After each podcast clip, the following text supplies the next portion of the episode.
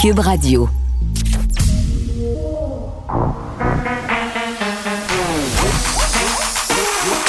Elle a une opinion sur tous les sujets. Pour elle, toutes les questions peuvent être posées. Geneviève Peterson. Cube, Radio. Salut tout le monde, bienvenue à l'émission. Émission qui sera riche en politique américaine parce qu'évidemment, tous les yeux sont tournés vers les États-Unis aujourd'hui en cette journée d'investiture de Joe Biden, qui devient par ailleurs le 46e président américain. C'était la sermentation. Les discours ont eu lieu un peu avant midi. Et pour vrai, je dois le dire, c'était très émouvant, surtout ce moment où Kamala Harris a été assermentée. On la sentait très touchée. Euh, très investie aussi par les défis, j'imagine, euh, qui l'attendent, qui attendent aussi Joe Biden. Puis on se rappelle euh, d'ailleurs son coup de fil à Joe Biden quand ils ont remporté l'élection. Je sais pas si vous vous souvenez, elle lui avait dit Joe, we did it, we made it. Euh, donc là, on est vraiment sous cette impression qu'on peut enfin passer à autre chose du côté des États-Unis. Je suis avec Vincent Desiro. Salut Vincent. Salut.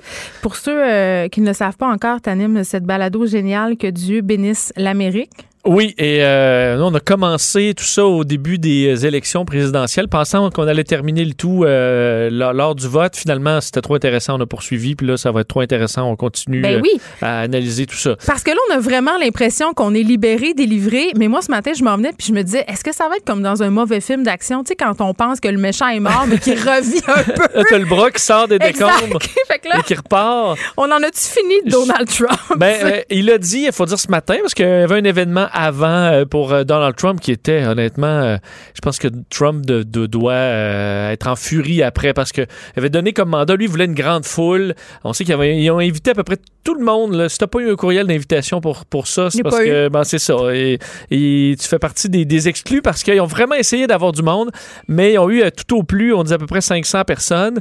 Euh, c'est pas beaucoup là pour Donald Trump. Pas beaucoup de gens voulaient y être. C'est compliqué de toute façon. L'accès euh, au coin, c'est une bonne, c'est la, la- la base d'Andrews. Et euh, mais là, il est parti. L'Air Force One a atterri euh, un petit peu plus tôt aujourd'hui en Floride. Alors là, il est arrivé à Mar-a-Lago. Et Trump n'est plus président, n'a plus de Twitter, plus de Facebook, plus de YouTube. Euh, c'est un changement de vie drastique, là, drastique. Évidemment, il y a une compagnie encore à essayer de sauver. Euh, il y a probablement un paquet de, de plaintes qui s'en viennent au niveau euh, fait, de possibles accusations. Ça Ouais. devrait le tenir occupé, euh, mais euh, ça va être intéressant de voir ce qu'il va faire. Mais Dans son discours ce matin, il a dit je reviendrai d'une forme ou dans une forme Oui, ou nous une serons autre. de retour d'une certaine façon. On dirait l'anneau de Sauron. Ben oui, hein, hein, certains bon disaient qu'ils voulaient peut-être se, partir un nouveau parti, euh, ce qui pourrait ne faire que convaincre les républicains là, de, le- de- de lancer une procédure de destitution, fait de Mm. confirmer la procédure de destitution contre lui. On verra les prochains jours, mais je pense qu'il sera peut-être plus effacé. Vu que Twitter n'est plus dans sa vie depuis ce temps-là, il est Bon. plus effacé en général. Et ça laisse un petit peu de lumière à Joe Biden aujourd'hui. On arrête de parler de Donald Trump. Oui. On parle de Joe Biden, le futur. Là, il a fait un appel à l'unité. Oui, clairement. Un discours, euh, donc, euh, senti, un bon discours, je pense. Moi, j'ai vécu euh, sur place le discours d'Obama en 2009, celui de Trump en 2017, qui n'était pas euh, rien, euh, rien pour, pour, pour sa mère. donc, il a parlé d'un jour d'espoir, le, le jour de l'Amérique, du renouveau. Effectivement, il a parlé beaucoup d'unité. Avant de te faire entendre un extrait sur l'unité, il a lancé un message au monde, parce que nous, reste qu'on suit ça. On est au Canada, un pays, pays étranger, et clairement, il, il sent le poids là, du monde qui regarde les États-Unis en ce moment. Il a tenu à rassurer un peu tout le monde. Je vous le fais entendre. The world is watching, watching all of us today. So here's my message to those beyond our borders America has been tested, and we've come out stronger for it. We will repair our alliances and engage with the world once again. Not to meet yesterday's challenges, but today's and tomorrow's challenges. And we'll lead not merely by the example of our power, but by the power of our example. Bon, alors on va euh, fait, diriger, va avoir du leadership par euh, l'exemple. Euh, en fait, on- la puissance par l'exemple plutôt que l'exemple de notre puissance en disant qu'il allait réparer les alliances. Évidemment, ça fait référence aux, aux alliés et les liens qui ont été fortement ébranlés par euh, la présidence de Donald Trump. Alors, ça peut être rassurant pour, euh, pour Justin Trudeau. Oui, un ton très énergique quand même, parce qu'on parle beaucoup de son âge, M. Oui. Biden. Là, euh, quand même. Oui, il y a des petits bouts, des petits bouts plus calmes. Par contre, Ouais. des petits bouts, j'ai sorti évidemment les bouts les plus, les, les plus vigoureux. Et effectivement, de- sur l'unité, il est revenu plein de fois là, sur le fait qu'on devait, à un moment donné, arrêter de juste faire un Ben, jeu il, a politique. été, il a été très élégant, je trouve, au moment où il a dit qu'il allait gouverner, entre guillemets, le pays. Euh, oui, pour ceux qui ont voté pour lui, mais aussi pour ceux qui, n'étaient pas avec les démocrates. Tout à fait. Donc, le président de tous les Américains, il l'a dit. Et dans le contexte de la pandémie, il a rappelé que pour vaincre là, la pandémie, alors qu'on était dans l'hiver le plus sombre, euh, on devait travailler tous ensemble. Voici un extrait là-dessus. My fellow Americans, in the work ahead of us, we're going to need each other.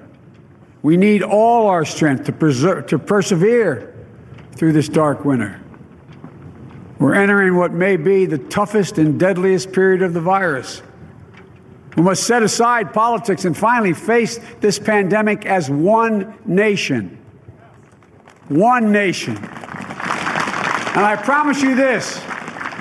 As the Bible says, weeping may endure for a night, but joy cometh in the morning.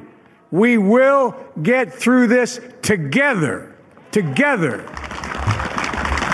Bon, alors on va tous travailler ensemble. L'a Nous allons travailler fois. la pandémie euh, ensemble, faisant référence à, à la Bible. Alors, il y a beaucoup de Bibles. Hein. Là, ce Mais matin, la moi, messe. ça que je comprends pas. Excuse-moi, je suis peut-être déconnectée, puis honnêtement, je suis pas une spécialiste de la politique américaine, mais j'en parle avec toi puis avec Guillaume Lavoie chaque jour. Puis là, il me disait, c'est sûr qu'il va y avoir une prière, Ah c'est oui, sûr qu'on ah joue sa Bible. Mettons. Puis c'est le deuxième euh, président catholique aussi américain, Joe Biden. Tout à fait. C'est John F. Kennedy, est- euh, le dernier à l'être avant Joe Parce Biden. euh, évidemment, ce sont absolument des protestants. oui, Bon. oui, beaucoup de protestants, oui. Donc là, pourquoi on est encore si près euh, des, Ben, des- de Dieu, de Jésus? C'est vraiment, ça, c'est une grande différence entre la politique américaine et la politique au, au Canada. Là, ça, on va vraiment pas de ça. Chez nous, on débat sur le crucifix là, à, à- à- à- à l'école parce que Trump, Biden ce matin, et un, des- dans ses, un de ses premiers gestes d'unité était de faire une d'aller à la messe avec des républicains euh, qui se sont présentés. Ouais. Donc la, la messe. Ensuite, on a commencé tout ça avec une prière d'un euh, révérend qui est proche de, de Joe Biden. Euh, ensuite, ben, on a terminé avec un autre révérend, un autre révérend proche de Joe On a Biden juré qui est sa allé. grosse, grosse Bible aussi. On a juré sur la grosse, grosse Bible, ce qui est, ce qui est en général le cas. Il y a quelques présidents qui ont fait sur euh, des textes de loi, par exemple. Ah, pourquoi? parce Le que tu as le droit. OK. Tu cho- tu choisis, mais la plupart choisissent la Bible. Je pense en général pour pas frustrer non plus la, L'électorat. Ouais. plus euh, religieux. Faut dire que pour Biden, par contre, c'est vraiment une Bible euh, qui a une signification, une vieille Bible de 127 ans, super, enfin immense, là, euh, qui, dans lequel il a indiqué chaque grand moment ou moment d'investiture Ouais. euh, à travers ses, ses 48 ans de carrière. Et, euh, et là, on part d'ailleurs parce que c'est la cérémonie comme telle, c'est terminé, euh, mais on, on se dirige vers le cimetière d'Arlington où il y aura dépôt d'une gerbe Ouais. euh, pour le, le- le- le- le- à la tombe du soldat inconnu. D'ailleurs, les autres présidents qui sont là aujourd'hui, ils seront euh, Bill Clinton, George W. Bush et Barack Obama. Alors, montrer quand même l'unité en général des anciens présidents. Puis évidemment, celui qui brille par son absence, c'est euh, Donald Trump. On va te retrouver à la fin de l'émission, Vincent, pour que tu nous fasses un petit résumé de tout ça. Merci. Merci. On s'en va tout de suite parler avec le docteur Julien euh, Cavana, qui est neurologue au General Hospital Harvard Medical School à Boston. C'est au Massachusetts. Docteur Cavana, bonjour. Bonjour. Oui, je voulais euh, parler au docteur Cavana parce qu'évidemment, avec l'investiture de Joe Biden, on a un changement complet de cap par rapport au discours sur la COVID-19, par rapport aux gestes aussi gouvernementaux euh, qui seront appelés à être posés dans les prochains jours. Qu'est-ce que l'arrivée de Joe Biden à la Maison-Blanche signifie euh, pour ces travailleurs de la santé, pour les patients aussi? Euh, tout d'abord, euh, docteur euh, Cavana, vous êtes à Boston en ce moment. C'est quoi l'ambiance depuis la sermentation?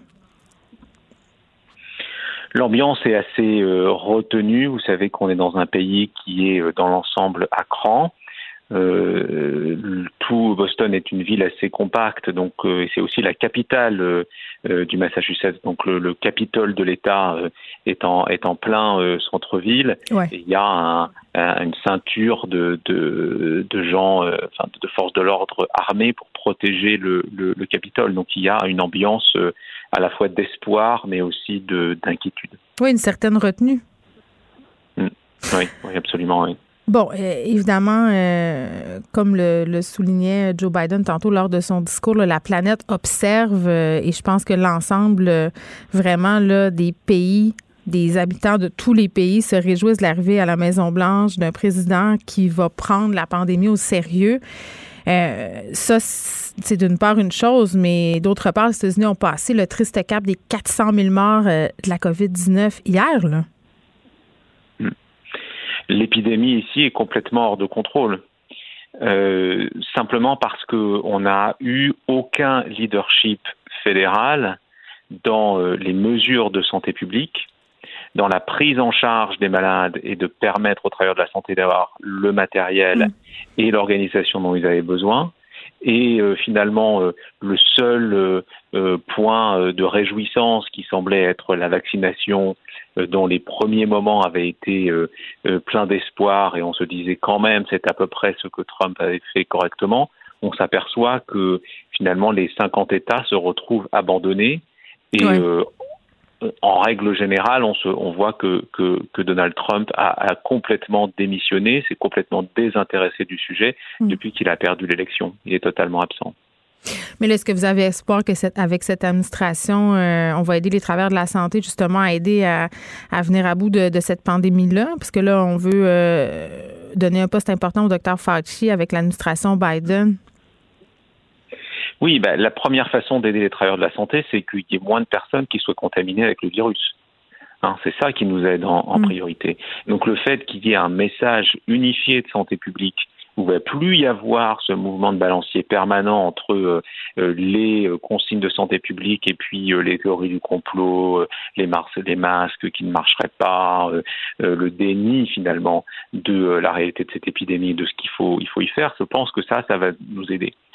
Il faut aussi bien comprendre que euh, Joe Biden est un, a, eu tous les postes euh, électoraux au fur et à mesure des, des 45 dernières années, et mm. c'est quelqu'un qui a l'habitude d'approcher euh, ses adversaires politiques pour les convaincre de travailler avec lui.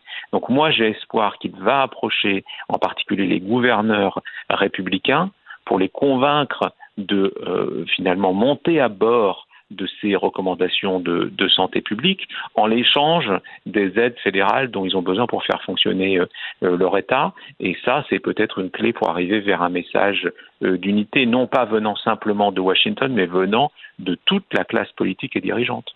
Ben oui, puis j'en profite un peu pour vous poser la question suivante par rapport au sort des patients. Est-ce qu'on peut s'attendre à ce que leur situation s'améliore, par exemple, en ce qui a trait au coût très élevé des soins de santé là, pour les gens qui n'ont pas d'assurance? Oui, alors il y a déjà des mesures qui ont été euh, mises en place pour que les gens qui sont mal assurés soient quand même bien couverts pour prendre en charge euh, euh, la, la Covid. Ensuite, effectivement, ça pose la question de réformer Obamacare pour le rendre encore plus accessible euh, peut-être étendre l'accès à Medicare. Vous savez que après 65 euh, ans aux États-Unis, on a accès à un, système euh, de couverture maladie très bien conçu, mais il faut avoir 65 ans. Donc il y a la question de comment est-ce qu'on peut étendre ça mm. à d'autres segments de la population. Ça, c'est un effort de plus long terme, mais cette pandémie, elle a encore plus révélé que on a d'importants dysfonctionnements dans la façon dont les gens sont couverts ici. Gardez en tête que euh, Joe Biden, quand il était vice-président, a été un des artisans de la négociation d'Obamacare. Donc, un, il connaît le sujet, et deux, il sait comment convaincre ses adversaires républicains de, soutenir euh, une réforme. Euh, plus urgemment, docteur Cavana, qu'est-ce que vous aimeriez voir comme mesure là, dans les prochains jours, voire les prochaines semaines? Là, je vous ai, je vous ai parlé des mesures de, de santé publique et de prévention. Je pense qu'il faut sécuriser la chaîne d'approvisionnement en matériel médical de façon à ce que se retrouve plus jamais en situation de manquer de matériel de base, des masques, des jaquettes, des protections oculaires, etc. Et puis il y a un énorme effort d'intervention du gouvernement fédéral pour accélérer la distribution du vaccin. Donc je pense que là, Joe Biden va mettre au service des 50 États la logistique fédérale, militaire, etc., de façon à ouvrir des centres de vaccination et que le, le vaccin puisse arriver non pas dans les frigos, mais dans le bras des gens pour qu'on puisse être immunisé dans ce pays. Mais ben, justement, j'allais vous demander comment ça se passe, la campagne de vaccination, là c'est très inégal et euh, finalement on s'aperçoit que ce qui vient euh, euh, impacter beaucoup euh, le succès des campagnes de, de vaccination, eh bien, c'est tout simplement les moyens qui sont mis à disposition par les États et aussi par les acteurs locaux de santé. Je m'explique. Lorsque vous avez un gros hôpital comme le mien qui est bien équipé, qui a les ressources Internet pour prendre les rendez-vous, etc., etc., mhm. on a déjà des soucis. Mais on y arrive. Après des débuts chaotiques, on a quand même réussi à vacciner presque tout le personnel de la santé ici. Mais lorsque vous êtes en Floride avec des hôpitaux de quartiers qui ont beaucoup moins de moyens, qui n'ont pas de système électronique de prise de rendez-vous, vous avez des files d'attente euh, euh, pendant des heures euh, et des heures, et parfois même des vaccins qui sont jetés parce que l'organisation fait défaut, et à la fin de la journée, il en reste et on n'a personne à qui administrer le vaccin. Donc ça, il faut que, il faut que ça s'arrête et il faut qu'il y ait le, soutien fédéral pour améliorer ces, mm. choses-là. Très bien, on va vous souhaiter bonne chance pour les prochaines semaines, docteur Julien Cavana. Merci beaucoup. Toujours un plaisir. Merci à vous. Pour elle, une question sans réponse n'est pas une réponse. Geneviève Peterson. Cube Radio. On est avec Nicole Gibault. Salut, Nicole. Bonjour Geneviève. Écoute, on se parle d'un avocat gatinois qui conteste le couvre-feu en cours. Mais là, avant qu'on s'énerve le poil des gens, parce que moi, quand j'ai vu ça, j'étais là, ben là, pourquoi il fait ça? Qu'est-ce qu'il demande exactement? Franchement, un avocat. Euh, là, je suis allée lire un peu. Qu'est-ce qu'il demandait exactement? Hein? Parce que c'est important de lire les articles jusqu'au bout, hein? Euh, puis bon, euh, évidemment là, il conteste une certaine partie du décret euh, du couvre-feu, pas l'ensemble du décret. Et ce qu'il réclame cet homme-là, c'est le droit de marcher, de faire de la course à pied, de circuler en automobile et de faire finalement toute activité ou occupation de l'espace public qui n'implique pas de contact physique avec des personnes qui vivent dans en dehors de notre bulle. Puis propose aussi, par exemple, que tu puisses sortir ton chien avec ton conjoint, ta conjointe. Euh, bon, lui, c'est ce qu'il veut. Je sais pas où ça va aller, tout ça, mais moi, je regardais ça puis je me disais, en un sens, ce sont des demandes qui sont légitimes. Moi, j'ai bien hâte de voir euh, où ça va le mener. Ben, euh, pour être une demande, si on peut l'appeler globalement légitime, tout le monde aimerait ça, que de pouvoir faire tout ça. Maintenant, c'est une autre chose là que de voir si juridiquement euh, il a présenté cette demande-là, son pourvoi, en, ce qu'on appelle un pourvoi en contrôle judiciaire, ce qui est permis là, euh, en vertu du Code de procédure civile. Puis oui, tu as raison de le soulever. Euh, il demande pas d'abolir ou d'annuler, etc. Il demande évidemment qu'on ajoute des exceptions. Le problème à ceci, à mon humble avis, ben oui, oui c'est légitimé de faire cette demande-là pour lui parce qu'il est un citoyen, qu'il soit un avocat, un médecin, un dentiste, un, n'importe qui. Oui, mais il est plus équipé que monsieur, madame, tout le monde pour faire des demandes, le maître William Desrochers. Mettons qu'il se charge à lui-même. C'est ça.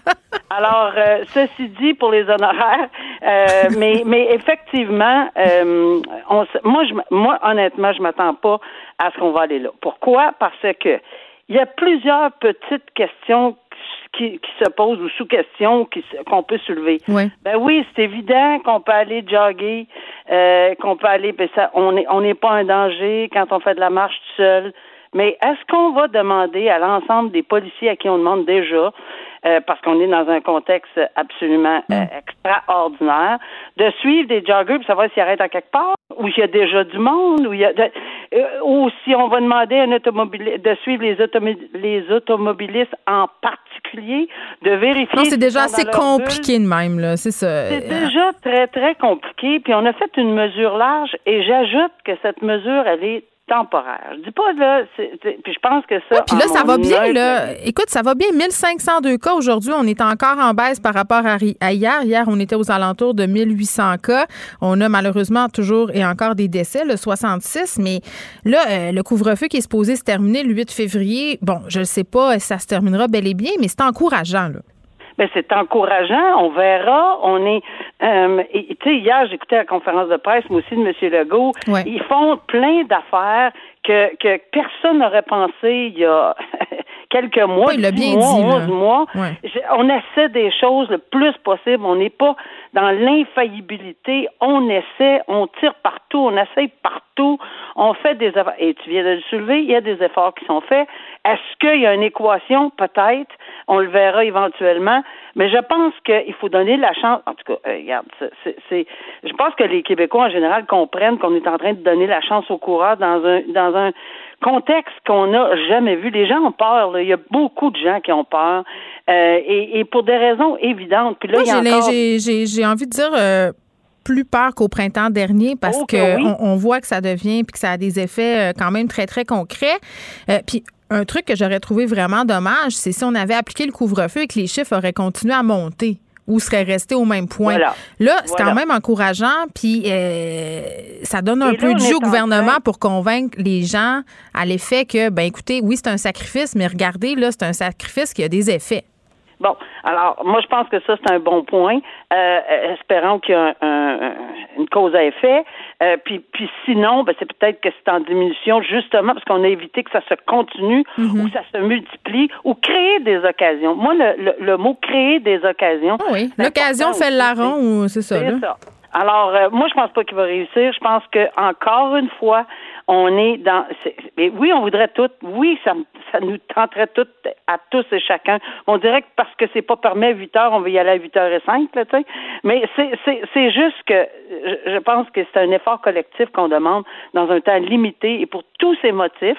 je pense que euh, mm. dans ces circonstances-là, on va se garder une petite gêne. En tout cas, c'est mon opinion très humble. Là. Euh, je suis pas à la place de la Cour supérieure. Non, mais on se pose des questions euh, parce qu'évidemment euh, les décisions qu'on prend au gouvernement posent euh, ou amènent les citoyens justement à s'interroger sur les droits, les droits fondamentaux, euh, même dans un contexte de pandémie, là, quand le gouvernement déclare l'état d'urgence sanitaire. Puis ça, M. Legault et Mme Geneviève Guilbeault l'ont souligné à plusieurs reprises. ils sont quand même, dans la mesure du possible, c'est-à-dire en prenant en compte la situation, ceux des droits fondamentaux des citoyens.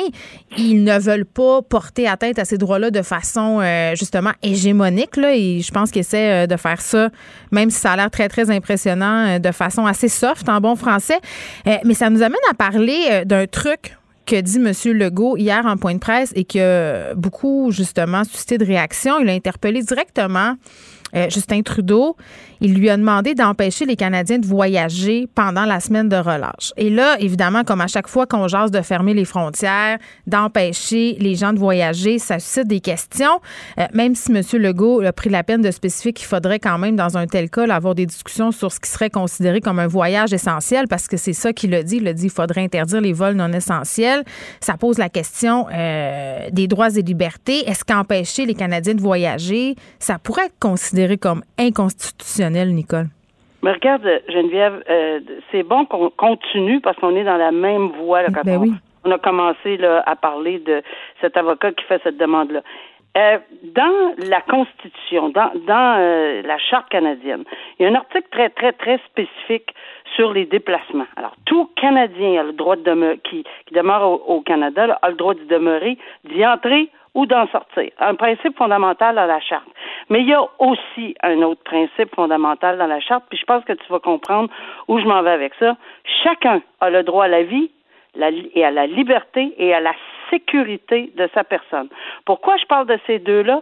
Parce qu'en bout de ligne, il y a également l'article 1 de cette charte, même charte, si on sert des arguments constitutionnels, qui va dire que si effectivement on est rendu à un point euh, euh, où on, le gouvernement ou les, gouvernements doivent légiférer et restreindre des, par des règles de droit, des, limiter euh, les droits et libertés, il faut que ça soit fait de façon raisonnable, il faut que ça soit justifié. Mm. On est dans encore une fois, ça c'est l'article 1, puis ça passe par-dessus tout, tout, tout. Bon, qui aurait le pouvoir de le faire? Mon humble opinion là-dessus, c'est le gouvernement fédéral. Lorsque M. Trudeau dit qu'il ne, il ne peut pas parce qu'il y a la charte, ben, il y a aussi l'article qui dit qu'on a le droit de vivre en sécurité. Puis pour une question de sécurité de notre vie, et, la vie de nos proches, hmm. ben oui, il, euh, ben oui, mon avis, pourrait le faire. Ben, puis Nicole, tu vois, je vais parler avec un virologue là, tout de suite, euh, un peu plus tard à l'émission avec euh, Benoît Barbeau, parce qu'il y a beaucoup de personnes en ce moment qui disent, avec la mutation, les différentes mutations de la COVID-19, est-ce que ça serait tout simplement pas plus simple de fermer les frontières à l'image de ce qu'a fait l'Australie? Je comprends que c'est une île, puis que c'est beaucoup plus simple, mais c'est quand même dans les discussions. donc vraiment, là, ce sera des questions que les gouvernements vont être amenés à se poser prochainement avec ce qui s'en vient. Oui, puis je vais ajouter également que euh, c'est encore une fois, même argument que tantôt, c'est pas de vitam aeternam, on n'interdit pas, on n'enlève pas ce droit-là à vie. Hmm. On dit temporairement, évidemment, ça serait une possibilité, tout en considérant le droit et la sécurité, comme je disais. Puis une autre affaire qui, qui, qui, qui m'égratigne le cerveau, on peut y aller en avion, mais on peut pas y aller en auto c'est quoi la différence de traverser à Syracuse en avion ou en auto en ce qui est trop au virus? Ben, c'est vrai. ça fait une différence pour le virus? Le virus qui rentre dans l'auto ou bien non, qui rentre dans l'avion, parce qu'il y en a eu tous les cas. Mais le risque avec l'avion, en plus, c'est de contaminer d'autres personnes. si ben, tu vas en auto, on s'imagine, tu es avec les gens de ta bulle. Mais il n'y en a pas de problème. Puis oui, on dit de ne pas voyager, mais on les interdit pas de passer. Puis toutes les questions de douane, là, mm-hmm. ça, c'est fédéral. C'est pour ça que euh, M. Legault, je le comprends, il pourrait probablement prendre des mesures dans le Mais cadre comme au printemps, c'était le même problème. Là. Valérie Plante qui suppliait Justin Trudeau, François Legault d'arranger les affaires des voyages puis qui était rendu à l'aéroport pour prendre des... Tu sais, je veux dire, c'est quand même un peu une un, un, replay de l'épisode. Mais qu'est-ce qu'on fait? Geneviève, je pose une autre question. Quand le vol est à 9h10 puis on est en retard puis il est 8h20 puis on n'a pas le droit de circuler, c'est un voyage essentiel. Si on s'en va en Floride, pour aller se reposer sur la plage, qui va arrêter quoi? On va-t-il faire manquer son avion? Moi, je me suis posé la question, là, parce que c'est sûr que c'est pas une bonne idée d'arriver pour un vol à 9h10, là, euh, à 8h15 peut-être, mais, mais encore faut-il que ça peut se demander si ça arrive. Qu'est-ce qu'on fait avec?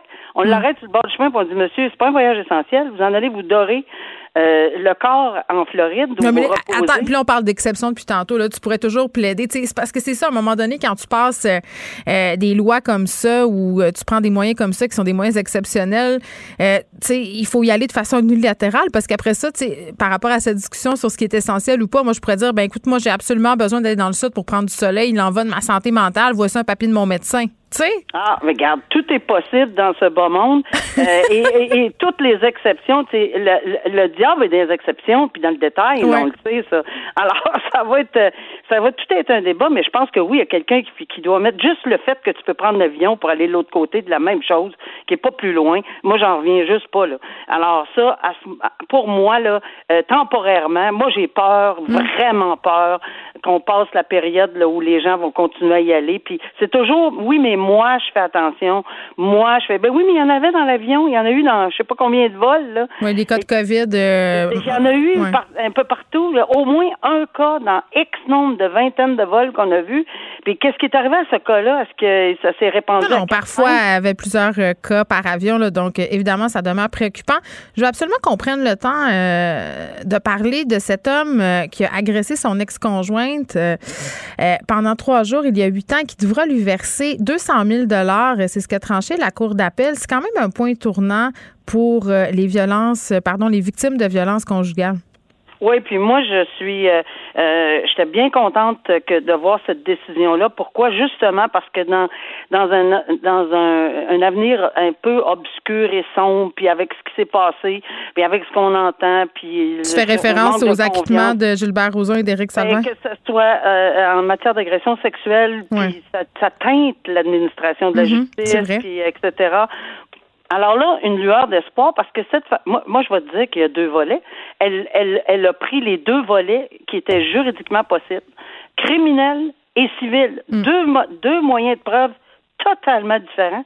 Un en criminel hors de tout doute raisonnable, l'autre c'est par prépondérance. donc là, Attends, juste pour être sûr que je comprends, au, euh, au, criminel, il a été condamné à huit mois de prison. Si je m'abuse, là, la poursuite dont on parle, de 200 000 c'est au civil. Exactement. Je sais qu'au criminel, euh, ça n'a pas été très, très lourd et douloureux parce qu'il a plaidé coupable, mais quand même, il, il aurait pu contester. Là. Euh, et, et, de l'autre côté, ben, au civil, pour des gestes qui sont reliés, c'est de la violence conjugale, c'est pas de la petite violence. Là. Euh, il a défi, il y a, il y a eu il y a eu beaucoup de séquelles, puis de brisures, etc. Elle a des séquelles physiques et psychologiques, cette dame. -là. Exactement. Et, et, et pour ça, elle a, mais tu sais, c'est pas toutes les personnes, puis ça, je le sais, qui, qui ont tous les moyens, tous les moyens, ou tous les moyens de se payer un avocat pour aller au civil. J'en conviens. Mais oui, puis le temps, est là quand elle même. a dit, ça prend du temps, ça prend de l'énergie. Moi, Oui. je le fais pour celles qui n'ont peut-être pas ce temps-là, cette énergie, les moyens. Mais elle a gain de cause et aux criminels et aux civils Oui. en matière de violence conjugale. Ça lance un message aux agresseurs un instant, tu te fais ramasser huit mois en prison, puis en sortant, bienvenue dans ce dans ce monde, euh, 200 000 piastres. Et là, c'est sûr que l'exécution, c'est un autre paire de manches, là, comment on va l'exécuter. Mais Tu veux dire aller chercher l'argent? oui, c'est ça. Peu importe, le, le- ce qui est important à mon humble avis, c'est qu'on a reconnu partout que les, les personnes qui sont violentées, euh, ici c'est de la violence conjugale, c'est évident, c'est dans un contexte de conjoint, vous avez le droit de poursuivre, non seulement vous avez le droit, mais c'est il y, a, il y a eu gain de cause, là. c'est clair comme l'eau de roche. Là.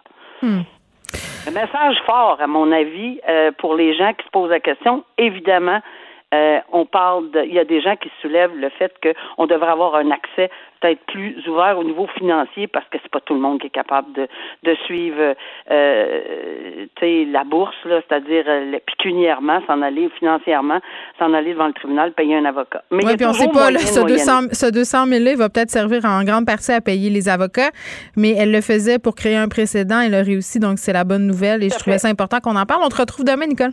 Merci. Bonne journée. Joignez-vous à la discussion. Appelez ou textez le 187 Cube Radio 1877 827 2346.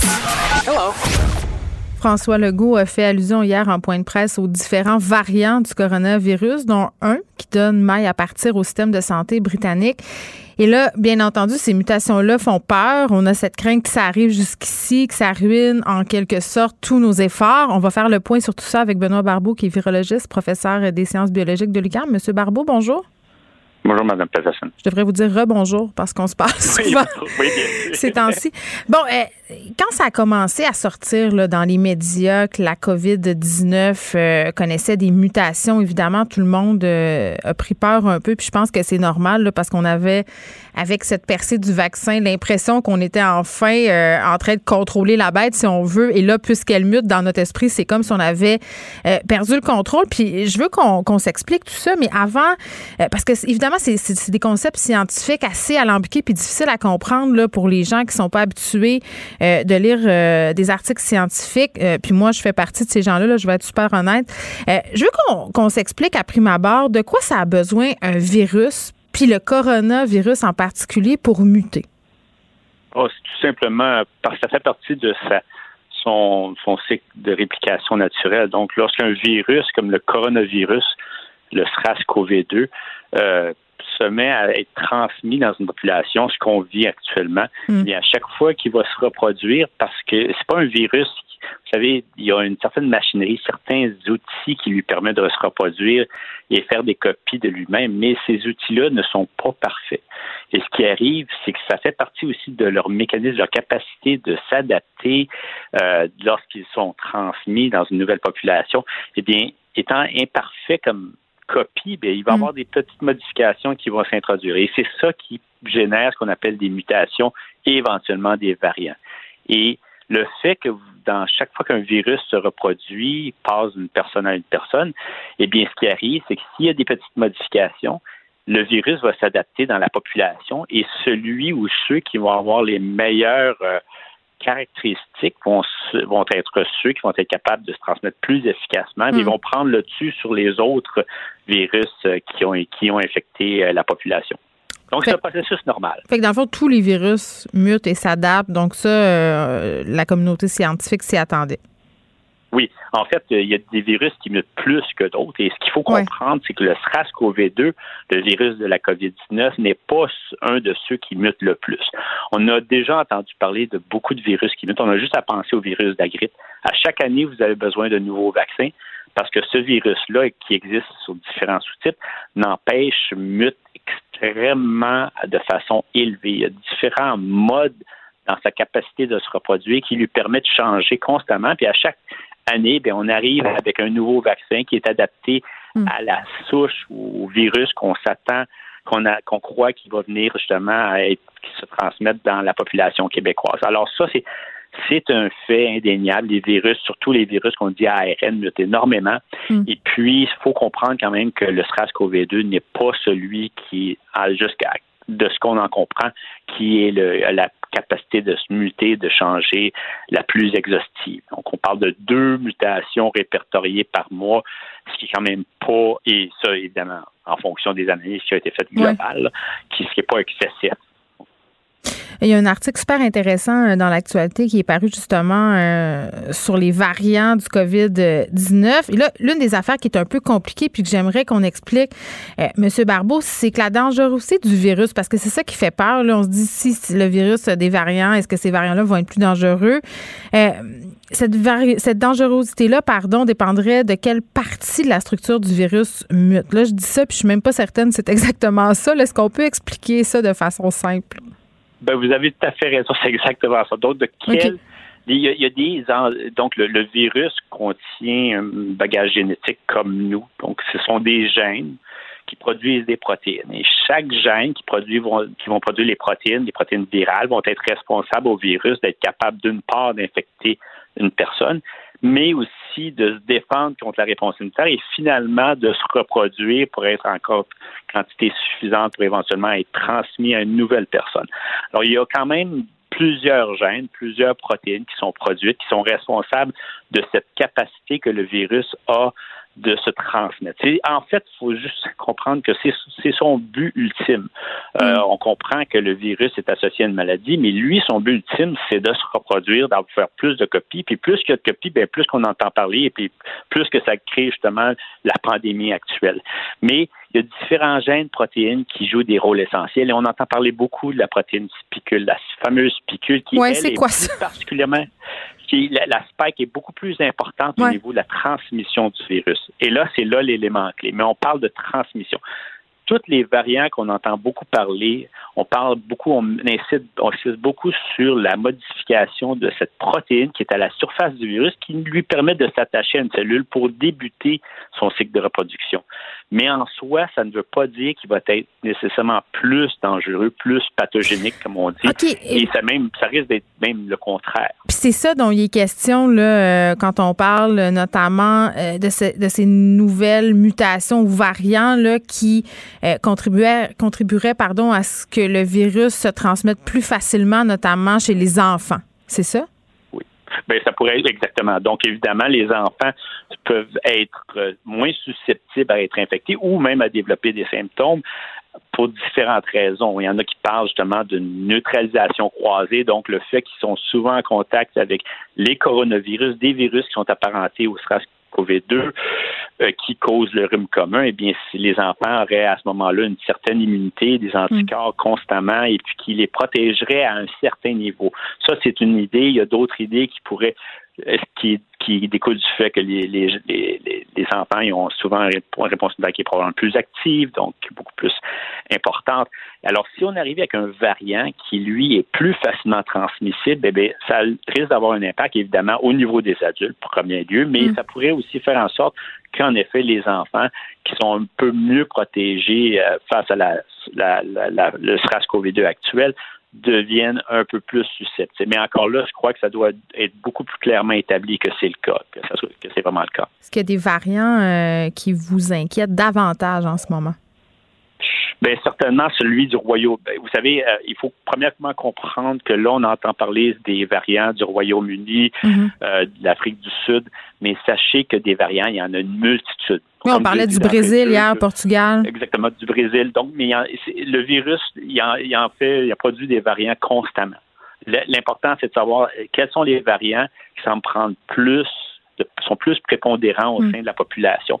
Et là, on a parlé de celui du Royaume-Uni, évidemment, qui a augmenté son taux de transmission de façon élevée au Royaume-Uni. Et là, on, voit justement un peu partout à travers la planète que ce variant-là semble être déjà distribué. Est-ce que la question demeure, est-ce que ces variants-là, en tout cas du moins, il y a certaines modifications qui semblent être déterminantes pour permettre au virus d'être mieux transmis, autant pour celui du Royaume-Uni que celui de l'Afrique du Sud et d'autres variants?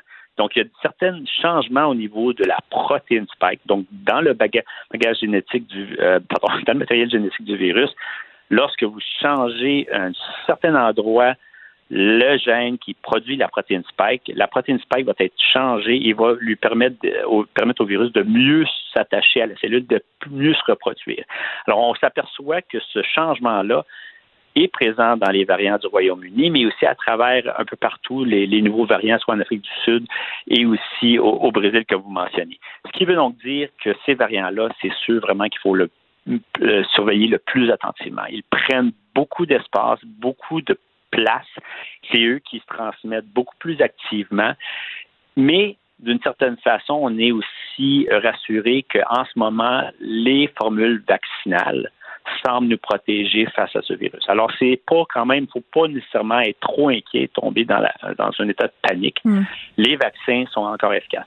Lorsqu'il y a un variant qui pourra vraiment être euh, donné justement des signes de d'une certaine, euh, une certaine évasion face à la protection qui est conférée hmm. euh, par les vaccins, là, à ce moment-là, on aura, euh, ça sera une source d'inquiétude, mais encore là, il y, a des, il y a des plans B quand même. Puis en même temps, euh, M. Barrault, j'ai envie de vous demander, parce que la question qui se pose en sachant tout ça, c'est ce qu'on devrait, au regard de ça, fermer nos frontières? Il faudrait être sûrement plus proactif dans ce sens-là. Je dis pas nécessairement fermer les, les, les, euh, les frontières, mais être beaucoup plus agressif, d'être capable justement de s'assurer que les déplacements à l'extérieur se font que pour les, les, besoins essentiels. On a entendu parler durant les fêtes justement de beaucoup, plusieurs personnes qui ont été voyagées à des endroits où que les, les mesures, les restrictions qui sont imposées étaient beaucoup moindres que celles au Québec. Mm-hmm. Alors à ce moment-là, lorsque vous avez des gens de différentes parties justement de la planète des pays qui viennent se, euh, de pays, pardon, qui viennent justement se, se, se mélanger, euh, se côtoyer dans un seul endroit, eh bien, c'est certain que si vous avez des variants qui, dans un pays donné, a plus une meilleure capacité d'être transmis, vous risquez soit d'empirer la situation parce qu'il y a des fortes chances que mm. ça soit déjà transmis à travers la planète, mais vous risquez justement d'arriver à une situation plus compliquée lorsque ces gens-là, s'ils sont infectés, reviennent. Et en effet, les frontières demeurent point important de contrôle et euh, je crois que le plus restrictif qu'on peut être le mieux. C'est évidemment, il y a des impacts au niveau de notre société, mais lorsqu'on parle de variants, vous savez, en ce moment, avec les campagnes vaccinales, on a vraiment un, bon espoir qu'on vienne à bout de la pandémie, mais il faut être très agressif et contrôler, d'une part, la, la, réplication du virus, la la propagation du virus qui mène justement à la création de variants, mais aussi l'entrée de nouveaux variants. Ben oui, c'est bien. Complexifier, la, complexifier le tout. C'est bien évident, euh, M. Barbeau, et j'ai envie de dire, ça serait tout à fait possible de laisser euh, voler les vols cargo et de clouer les avions euh, qui transportent des humains au sol. C'est clair qu'il y aurait des situations absolument déchirantes, par exemple, quand tu dois te rendre dans un autre pays pour une raison humanitaire.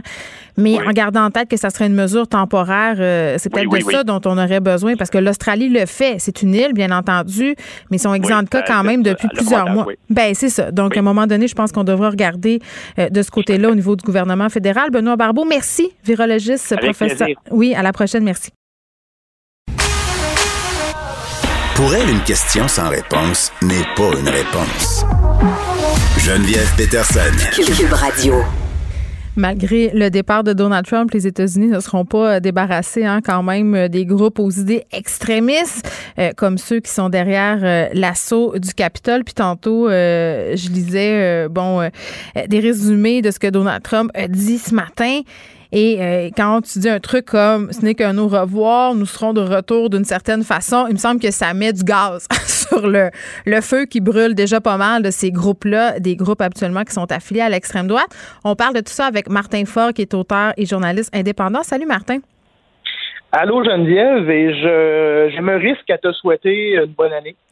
Passé le 15 janvier, ça y est, t'es mis, es mise à l'amende. ah non, on a, on a jusqu'au 30.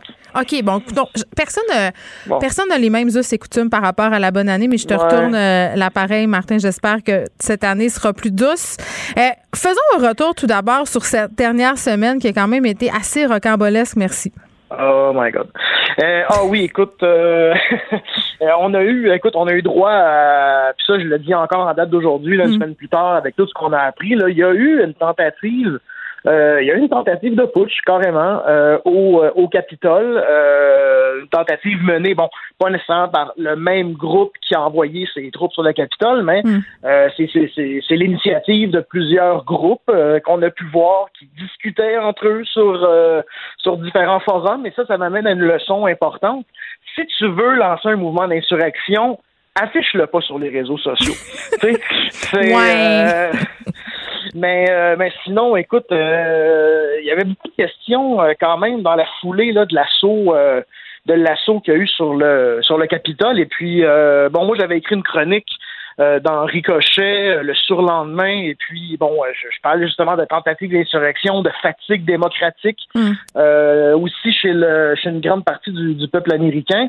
mais c'est, on m'a dit on m'a dit que j'exagérais, mais en même temps, il y a plein de choses qui se sont qui se sont matérialisées dans les jours qui ont suivi. C'est-à-dire, ben, premièrement, bon, je posais la question à savoir où était la garde nationale du district de Columbia. Tout le monde se posait la question parce que moi, écoute, j'étais en onde quand ça se passait, on voyait les images, puis c'était quasiment comme si on leur souhaitait la bienvenue au Capitole. Ben, c'était presque ça, parce qu'aussi, quand, puis, euh, non seulement ça, mais on a vu des policiers, on a vu des vidéos, il y a des policiers qui ont carrément ouvert la marche pour, euh, pour des, dizaines et des dizaines euh, d'assaillants. Mais donc, ça soulevait la question, où était la garde nationale? D'ailleurs, et, et, et, en plus de ça, bon, le sergent d'armes, maintenant ex sergent d'armes de la mhm. Chambre des représentants, Paul Irving, qui a ignoré un avertissement de la part de la police du Capitole trois jours avant l'assaut. Et il a refusé de demander il a refusé de demander d'activer la garde nationale, malgré la suggestion du chef de police, en disant je sais pas, euh, je sais, je sais que les politiciens n'aimeront pas de quoi ça a l'air. Euh, et il n'y a jamais vérifié ça avec sa patronne qui est euh, la présidente de la Chambre, Nancy Pelosi. Euh, donc, faut, ce qu'il faut savoir sur la garde nationale du district de Columbia, c'est que contrairement aux autres gardes nationales qui sont sous la juridiction des gouverneurs des États, mm-hmm. celle du district de Columbia, donc de Washington, eh bien, elle est sous le contrôle direct du président. Et donc, ça soulevait la question à savoir, mais est-ce qu'il va faire, est-ce qu'il va, est-ce que Trump va faire la bonne chose? Est-ce qu'il va appeler la, garde nationale? Eh bien, il l'a pas fait. Et ça, malgré que euh, quand il y a eu les manifestations de Black Lives Matter, euh, un peu plus tôt euh, dans l'année, ben il y avait 17 000 gardes nationaux qui étaient là On a vu beaucoup cette photo circuler là, de la garde nationale sur les marches du Capitole pendant les manifestations. C'était quand même assez musclé. Là. Ben voilà, et, parce, et, ça, ça, vient un peu aussi euh, mettre de l'eau dans le gaz là, de l'argument selon lequel ben, c'est long à la mobiliser. Euh, et, là, ce qu'on a su, c'est que, et là, ce qu'on a su, ben, c'est que y a, y a, Trump avait aucunement l'intention de, de, de, de, donner l'ordre d'activer la garde nationale. Et il a fallu une rencontre au sommet entre Mike Pence, mm. Nancy Pelosi, Chuck Schumer, qui est le leader de la minorité, au, qui était le leader de la minorité au Sénat, et le secrétaire de la Défense, Christopher Miller. Donc, on a, on a outrepassé. il n'était pas là le président. C'est ça. C'était comme une genre de mutinerie, finalement. Ben, mutinerie, euh, en tout cas, bref, euh, quelque chose de, nécessaire. Et bon, euh, je sais qu'il y en a qui disent que Trump, c'est un peu un Caligula des temps modernes. Ben oui, mais je rajoute maintenant Néron parce qu'il a carrément regardé sa ville brûlée. et sinon, ben, durant la semaine, il y a 12 gardes nationaux qui ont été écartés du service par le FBI. après. Parce qu'ils auraient collaboré au coup? Parce qu'ils avaient des liens avec des groupes d'extrême droite. Et et là-dessus, ben, il y avait aussi, il y avait au moins une douzaine d'ex-militaires qui, qui, ont été arrêtés. Euh, au cours de la semaine. Euh, donc, c'est quand même quelque chose d'assez euh, Martin, inquiétant de ce côté-là. Je vais pas t'interrompre, mais je profite du fait que tu es un ancien militaire parce que j'imagine que tu as déjà réfléchi à cette question. Là. Il me semble que je t'ai déjà lu là-dessus. Pourquoi on a autant d'anciens militaires dans les groupes d'extrême droite? Pourquoi? Euh, J'imagine que la réponse n'est pas simple, puis que c'est pas la même réponse pour tout le monde. Mais on voit. Grande question. Puis au, Canada, il y a déjà eu ce problème-là. Là, dans les années 90, le, le, défunt régiment aéroporté bon, était carrément infiltré par, euh, par, des mouvements d'extrême droite. Euh, ce que je peux dire là-dessus, il y a beaucoup de militaires bon, qui sont profondément nationalistes, qui sont profondément qui se sentent profondément patriotes, qui ont des valeurs assez conservatrices. C'est comme si c'était un terreau fertile à ça. Ben ça les rend, disons, assez vulnérables à, certaines suggestions. Puis bon, euh, dans le foulée de la guerre en Afghanistan, bon, il y a un sentiment islamophobe qui s'est développé chez beaucoup. Mm-hmm. euh, donc, c'est ma réponse, c'est ma réponse minute. Non, mais c'est intéressant. Euh, Je vois que la table est mise. Euh, donc, 12 gardes nationaux qui ont été écartés euh, par le service du FBI parce qu'après vérification, justement, il y avait des accointances avec l'alt-right aux États-Unis. Oui, puis on a appris aussi, euh, dans un autre registre, que euh, dans le bureau de la représentante Ayanna Presley, mhm. bon, qui est membre du fameux squad avec, euh, avec Alexandria Casio-Cortez, Ilan Omar, Rachida Talib, mhm. les boutons panique, les boutons de sécurité là, qui, qui sont qui sont dans les bureaux des, des, des représentants, bon, en cas d'urgence, qu'ils avaient été arrachés. Excuse-moi, pendant ou avant? avant, la veille. Ça veut dire qu'elle s'est rendue compte euh, qu'elle avait plus ses boutons euh, au moment de l'assaut euh, du Capitole. Et donc, tout ça. On dirait un ben, mauvais film d'action ou un épisode de 24. Ben, et aussi, ça, ça, c'est tout ça sont des indices de, de, de, de si c'est pas carrément un inside job, comme on dit, ben du moins il y a eu beaucoup d'aide de l'intérieur. Et ça, bon, ça vient encore une fois renforcer, bon, la, la, la, la l'impression, du moins, là, que c'était une tentative euh, de coup d'État. OK. Euh, là, euh, durant son discours d'assermentation, Joe Biden a lancé une espèce, ben, je dirais, fait beaucoup un appel à l'unité, mais un certain appel au calme aussi, a juré aussi vaincre le suprémacisme blanc, le terrorisme de l'intérieur, parce que c'est quand même une crainte qu'on a à l'échelle nationale puis à l'échelle internationale aussi qu'il y ait des événements là, qui se déroulent en marge de l'investiture de Biden et de la passation des pouvoirs. Ben, il n'y avait pas grand chose, il y avait pas grand chance qu'il arrive quoi que ce soit aujourd'hui parce que bon, il y avait 25 000 membres de la garde nationale euh, répartis dans les rues de Washington. Euh, puis bon, euh, le, le, type, disons le type qu'on a vu prendre d'assaut le Capitole, c'est pas le type à affronter directement l'armée de toute façon. par contre, qu'il faut surveiller, c'est parce que bon, justement, le trompisme, comme on l'a appelé, ben, il se terminera pas. Puis là, Biden qui parle de vaincre le suprémacisme blanc, bonne chance parce que tout ça remonte. Euh, le Ku Klux Klan, c'est un produit du 19e siècle. Donc, euh, tu sais, c'est pas, c'est pas de avec que ça va se régler. Et donc, aujourd'hui, cette pensée-là, elle a été légitimée par un président et elle va, elle va continuer d'être alimentée par une grosse machine médiatique euh, Breitbart, Newsmax, One American News, euh, des Sean Hannity, des Tucker Carlson. Euh, et derrière tout ça, il y a des milliardaires comme Robert Mercer hmm. et sa fille Rebecca. qui sont des grands bailleurs de fonds qui, ont, qui, ont des, qui ont des intérêts dans Breitbart, notamment, et qui financent des super PAC extrêmement conservateurs. Donc, il y a une immense machine de propagande derrière. Il y a des militants politiques qui sont crainqués, qui sont embrigadés. Et euh, moi, écoute, euh, je m'inquiète pas pour une guerre civile comme certains le disent, parce qu'une guerre civile, ça implique une certaine symétrie dans les forces, en deux armées avec des uniformes, disons. Mais ce qu'il faut surveiller, c'est euh, un, prochain Timothy McVeigh, celui qui avait celui qui avait fait sauter un édifice à Oklahoma City en 1995. le terrorisme intérieur ben voilà, qui est considéré par les agences de sécurité comme la plus grande menace euh, aux États-Unis, euh, à l'intérieur, euh, évidemment. et Timothy McVeigh, qui était un vétéran de la, guerre du Golfe, et durant la semaine, on a arrêté un Marine, un ancien Marine, qui avait planifié justement de mener des attentats contre des intérêts fédéraux. Donc, tout ça, Biden, disons que à ce chapitre-là, pour moi, son assiette est vraiment pleine. Bon, très bien. Merci, Martin. Ben, ça fait plaisir, Geneviève. On se reparle à un autre moment. Geneviève Peterson. Une animatrice pas comme les autres. Cube Radio. On est avec Guillaume Lavoie, évidemment, pour parler de cette investiture de Joe Biden. Salut, Guillaume.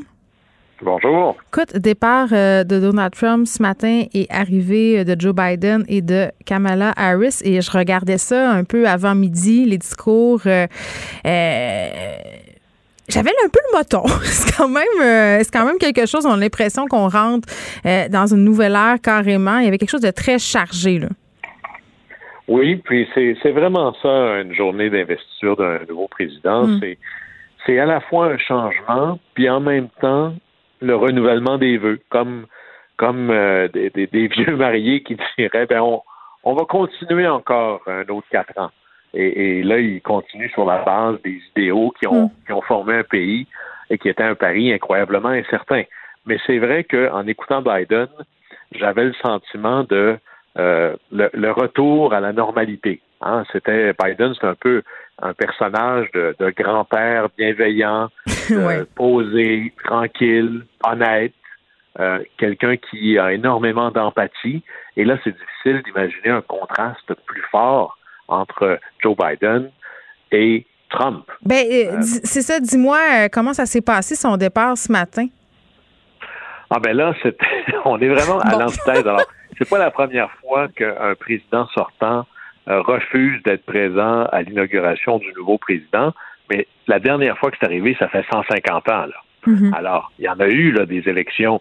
Puis moi, quand je voyais ça, évidemment, c'est un manque d'élégance complet. Imaginez Hillary Clinton qui a perdu contre Donald Trump dans une élection euh, très, très dure, était là quand même. Euh, le euh, George Bush père qui a perdu contre Bill Clinton alors qu'il n'aurait jamais dû perdre contre un, inconnu de l'Arkansas était là. Tout le monde était là. Et là, lui, ben, parce que n'est pas content du résultat, incapable de, reconnaître le résultat, s'en va. Et il voulait avoir une espèce d'énorme d'énorme célébration là à la base militaire d'Andrews, où est Air Force One, et très franchement, il devait avoir à peu près que des gens qui étaient sur le, le payroll. Là. Il y avait à peine peut-être une centaine de personnes. C'était pas glorieux. Et même son discours manquait de hauteur. En fait, c'était du Trump pur jus en disant euh, on est les meilleurs, euh, euh, on vous laisse le pays dans un état merveilleux. J'espère qu'ils vont pas tout démolir. Puis là, on dit bon, OK. Je vois pas pourquoi on serait encore surpris, mais en écoutant Biden, ça faisait du bien d'entendre quelqu'un qui parle à la hauteur de sa fonction, on peut le dire comme ça, avec un certain oomph, avec un certain décorum, même si c'est pas le plus grand orateur, c'est pas le plus grand des discours inauguraux de la Terre, mais je pense que c'est un retour à au moins la normalité. Et là, euh, pourquoi on a eu deux serments différents par rapport à Joe Biden et Kamala Harris? Ah, ben là, bravo, bon sens de l'observation. Effectivement, on commence par le serment euh, de Mme Harris. Mme Harris, elle est vice-présidente, mais le seul serment qui est écrit dans la Constitution, c'est celui du président, qui est 35 petits mots. Mais Mme Harris, sa vraie fonction, oui, c'est écrit vice-président des États-Unis sur sa carte d'affaires, mais sa vraie job officielle, c'est présidente du Sénat. C'est donc, quelque part, un employé du Congrès. Et là, elle prête un serment différent qui est le serment des gens qui travaillent au Congrès des législateurs. Et c'est un serment un peu plus long où on dit qu'on va défendre la Constitution contre les ennemis d'ailleurs et d'ici. Alors, le, le, serment présidentiel, lui, est, un peu plus succinct. Et mm. y a, on peut même, ça, euh, c'est intéressant, dans le serment du président, le So Help Me God, ça n'existe pas, ça. Ils le disent tous, mais ça n'existe pas. Hmm. C'est quelque chose qu'on rajoute naturellement ou que plutôt George Washington avait dit après avoir prêté serment, que Dieu me vienne en aide. Puis là, ben, tout le monde a gardé ça comme tradition. Mais c'est pas ça qui est écrit sur la feuille. Ça, on l'a rajouté. Et sur la feuille, c'est écrit je jure, mais entre parenthèses, on peut aussi dire j'affirme solennellement. Parce que euh, les Quakers, entre autres, euh, disent on ne peut pas jurer autrement que si c'est directement en référence à Dieu. Il y a juste un président dans l'histoire qui a dit j'affirme solennellement plutôt que je jure. On peut faire la même chose d'ailleurs chez nous quand on va au tribunal ou ailleurs, même quand il y a des nouveaux ministres qui prêtent serment, ils peuvent affirmer solennellement ou jurer selon leurs euh, inclinaisons euh. Bien, parlons-en des inclinaisons. Moi, j'ai trouvé qu'il y avait beaucoup de bondieuserie. Hein? Euh, on, fait, on, fait, une prière, on a juré sa grosse Bible, puis je parlais un peu de ça avec Vincent Dessureau tantôt en début d'émission. Euh, Joe Biden, qui est le deuxième président catholique de l'histoire des États-Unis. C'est juste le deuxième. Et c'est impressionnant parce que les catholiques, c'est un peu moins que le quart de la population, mais il y a eu très, très longtemps un on ne pourrait pas dire un racisme, une discrimination très forte envers les catholiques. Le premier à, s'être essayé, parce qu'on peut bien se faire élire comme catholique à Boston ou à New York, tout le monde l'est ou à peu près, mais dès qu'on tombe dans le sud, on est dans, pas juste chez les protestants, on est dans un anticatholicisme avoué. D'ailleurs, au Ku Klux Klan, on s'en prend toujours aux papistes. Alors, quand, en 1928, il y a Al Smith, le gouverneur de New York, qui se présente, c'est un catholique qui se fait laver. Il faudra attendre 1960 avec Kennedy. Et parmi les énormes problèmes de Kennedy, parmi les raisons pourquoi on pense qu'il ne peut pas gagner, c'est qu'il est catholique. Alors qu'aujourd'hui, on ait un président catholique et que ça fasse même pas les nouvelles, ben ça démontre une certaine maturité religieuse aux États-Unis. On n'est vraiment plus là. Euh, personne, tout le monde se fiche de savoir est-ce que Joe Biden est catholique, puis il ne le cache pas, c'est un catholique pratiquant. D'ailleurs, son discours était rempli de citations euh, bibliques et même une référence directe à Saint-Augustin. Ben, Saint-Augustin, c'est pas mal un des saints très importants dans la foi catholique. Alors, oui, il y a beaucoup de références au Créateur, mais la part de bon Dieu dans la création américaine, elle est très, très forte. Euh, ben oui, puis parlons-en euh, de son discours, Guillaume, si tu veux bien, parce que hier, euh, on a glissé un petit mot. il y a une certaine tradition par rapport au discours des présidents américains et des attentes aussi. Souvent, euh, il y a ce qu'on appelle un peu d'intertextualité, c'est-à-dire qu'il y a une certaine continuité. Comment tu l'as trouvé, l'allocution de Joe Biden? C'était un appel à l'unicité. Je pense que c'est ce qui ressortait le plus de ce qu'il a dit.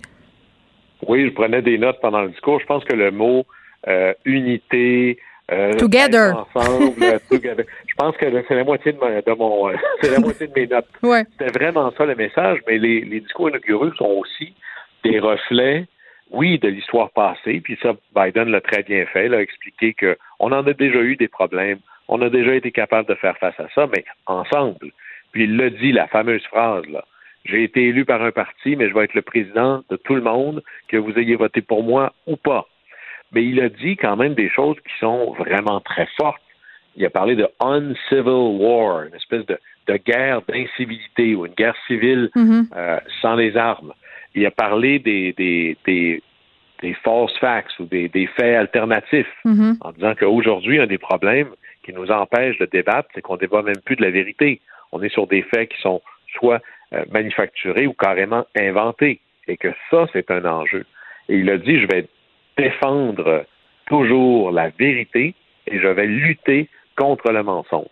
On n'aurait pas entendu ça dans le discours politique il y a 20 ans. Là. on est vraiment à l'heure d'enjeux très modernes et Biden a tenté d'inscrire ce caractère d'unité-là dans la manière dont les États-Unis ont réussi à faire face à des défis dans le passé.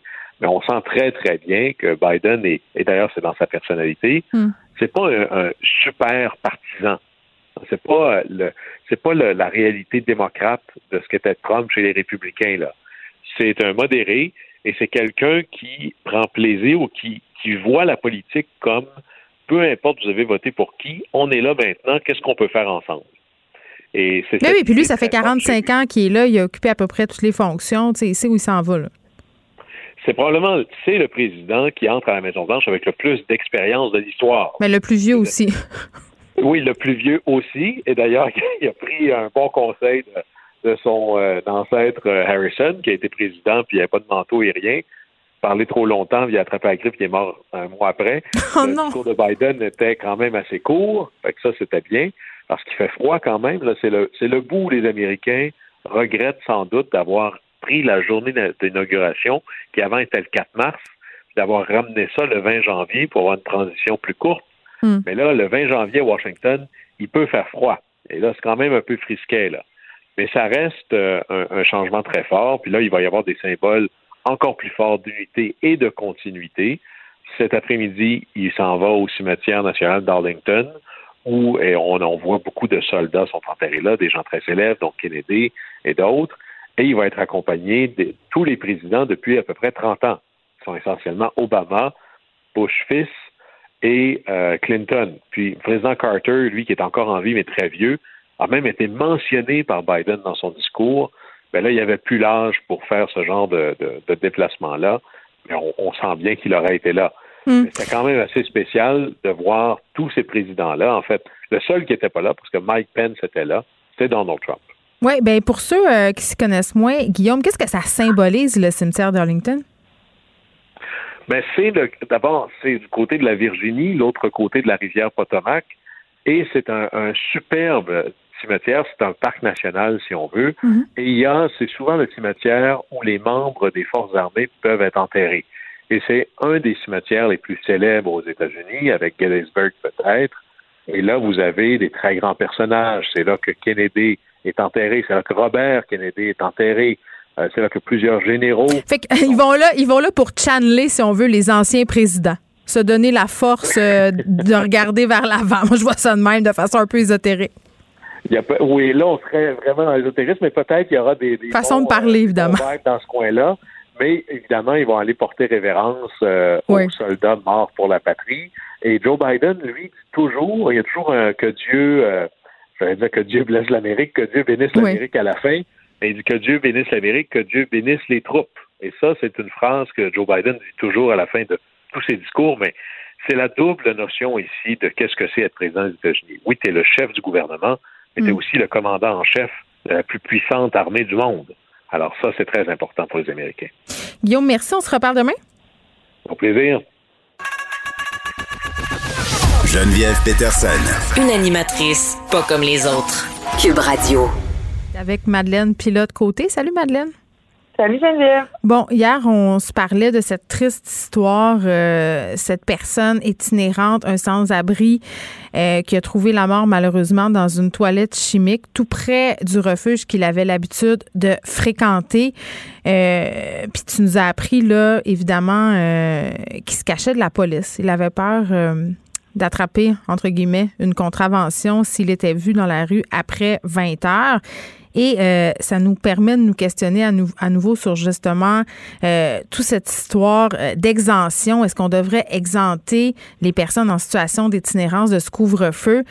Pétition, comme on le disait hier, qui circule, 10 000 noms, doit être rendu à plus aujourd'hui. Valérie Plante qui demandait une dérogation. Et moi, quand j'ai entendu le premier ministre dire euh, que si on faisait cette dérogation-là, ben il y avait des gens qui pourraient se déguiser ou se faire passer pour des itinérants. Mettons que ça m'a fait jumper sur ma chaise. Puis, euh, tu sais, tu vois, j'avais Yolande Carman euh, en entrevue cette semaine parce que c'était les consultations transpartisanes sur la santé mentale et je lui posais la question sur les sans-abri en disant ben là, il faudrait peut-être euh, y voir et faire les choses autrement avec eux. Puis il m'a un peu sorti le même baratin. Puis il m'a parlé aussi du profilage social que ça pourrait engendrer. Oui, ben parce qu'il y a il y a toutes ces questions-là qu'il faut se poser effectivement. Là, euh, il y a Geneviève Guilbeault, le gouvernement, qui dit se, fier au bon vouloir des policiers dans ces situations-là là, pour mm. donner des, des amendes, surtout euh, en ce qui concerne le couvre-feu après 20 heures le soir. Mm Mais le bon vouloir des policiers, faut pas oublier, Geneviève, que c'est une notion assez floue, puis c'est une notion aussi qui est teintée euh, de, de, préjugés. Hein. C'est sûr que le bon vouloir, ben ça va se fier un peu sur les préjugés. Oui, le bon jugement. Oui. ouais, le bon jugement, ouais, c'est ça, tu sais, de, de vraiment, et ça va un peu se reposer sur euh, la vie du policier, les préjugés, l'éducation qu'il a eue. Mm. Donc, c'est sûr que s'il se promène dans la rue puis il voit quelqu'un euh, mal habillé ou ou euh, quelqu'un d'une personne racisée avec une couleur de peau différente que lui, ben il peut peut-être avoir des préjugés à, ces égards-là. Oui, puis ça nous amène aussi à se poser la question sur le profilage racial, parce qu'il y a eu plusieurs euh, bons articles qui sont sortis dans les derniers mois sur les corps de police, le profilage racial, et là on se demande est-ce que le couvre-feu va accentuer les risques de profilage racial euh, au sein des différents corps de police là? Ben c'est ça, ça se pourrait. C'est, des possibilités. Là, on n'a pas encore des chiffres là-dessus. Là. on va peut-être pouvoir les avoir euh, dans quelques mois, même voir dans quelques années, quand on va vraiment pouvoir faire une rétrospective de tout ce qui s'est passé durant la pandémie. Mais euh, ce qui se passe effectivement, c'est que euh, les policiers risquent peut-être d'avoir des, des, comportements qui vont qui vont être un peu plus racistes. j'écoutais aussi beaucoup d'entrevues. j'ai parlé à des gens et puis on parlait, les personnes racisées me parlaient du fait qu'ils euh, ont peur, eux, même s'ils ont le droit d'être dans les rues après 8 heures, c'est son travailleur essentiel et tout, hmm. d'être interpellés parce qu'ils ont euh, un peu une personne blanche et une personne racisée n'a pas le même rapport avec la police. Il hein. faut vraiment pas oublier ça. Il y a une certaine peur euh, qui, qui, est imposée aux personnes racisées. Pardonne-moi, Madeleine, tu es consciente que quand on dit ça, il y a plusieurs personnes qui sont intimement convaincues qu'au Québec, c'est pas comme ça que ça se passe. Là le discours selon lequel c'est une réalité bien américaine, euh, puis que les personnes euh, euh, racisées ici ne sont jamais inquiétées, elle est quand même très présente dans la population. Oui, on l'entend beaucoup, puis je pense que ça, ça, dénote une, incapacité de, certains Québécois, Québécoises à se mettre l'autre bord, à rechercher les bonnes informations, à écouter, à tendre l'oreille à ce genre de témoignages-là, euh, parce que nous, les, on est bons, les Québécois, on est accueillants, on euh, n'a pas de croûte à manger euh, par rapport à la, à la prévention contre le racisme, mais on a peut-être un peu. Puis quand on s'intéresse, quand on pose les bonnes questions, quand on regarde des reportages, quand on lit des articles, puis quand on croit aussi ces personnes-là, on croit les témoignages et l'expérience de vie de ces personnes-là, ben on peut euh, vraiment dénoter là qu'il y, a un certain problème. Moi, je, je, parle beaucoup, j'ai des amis, euh, je parle beaucoup avec mes amis euh, avec une couleur de peau plus foncée, des personnes racisées, puis je veux dire, c'est quelque chose de, presque quotidien, là. Il y a de quoi de quotidien de vivre dans cette peur-là de, des autorités, puis avec la pandémie. Mais est-ce que ça a ben, toujours été ça, Madeleine? Ben, ça fait longtemps, tu sais, euh, pas plus tard qu'aujourd'hui, on apprenait dans le journal qu'il va y avoir des, euh, des sanctions pour une intervention qu'il y a eu euh, à Gatineau d'un homme noir qui a été arrêté parce qu'il simplement parce qu'il avait la peau noire. Puis les deux policiers cherchait un individu avec la peau noire dans une affaire de violence conjugale. Ça me fait tellement rire, Madeleine, ce que tu dis, ça me fait penser au, sketch du Bye Bye qui était tellement réussi sur la formation d'un policier qui comprenait pas. Il disait à son formateur, ben là, il est noir puis il a rien fait. Puis là, il était là, ben oui, c'est ça, il est noir puis il a rien fait. Sérieux, vous irez voir ce sketch-là du Bye Bye, vous irez le revoir si vous l'avez déjà vu. Là, ça explique exactement comment le profilage racial peut se goupiller au sein de la police.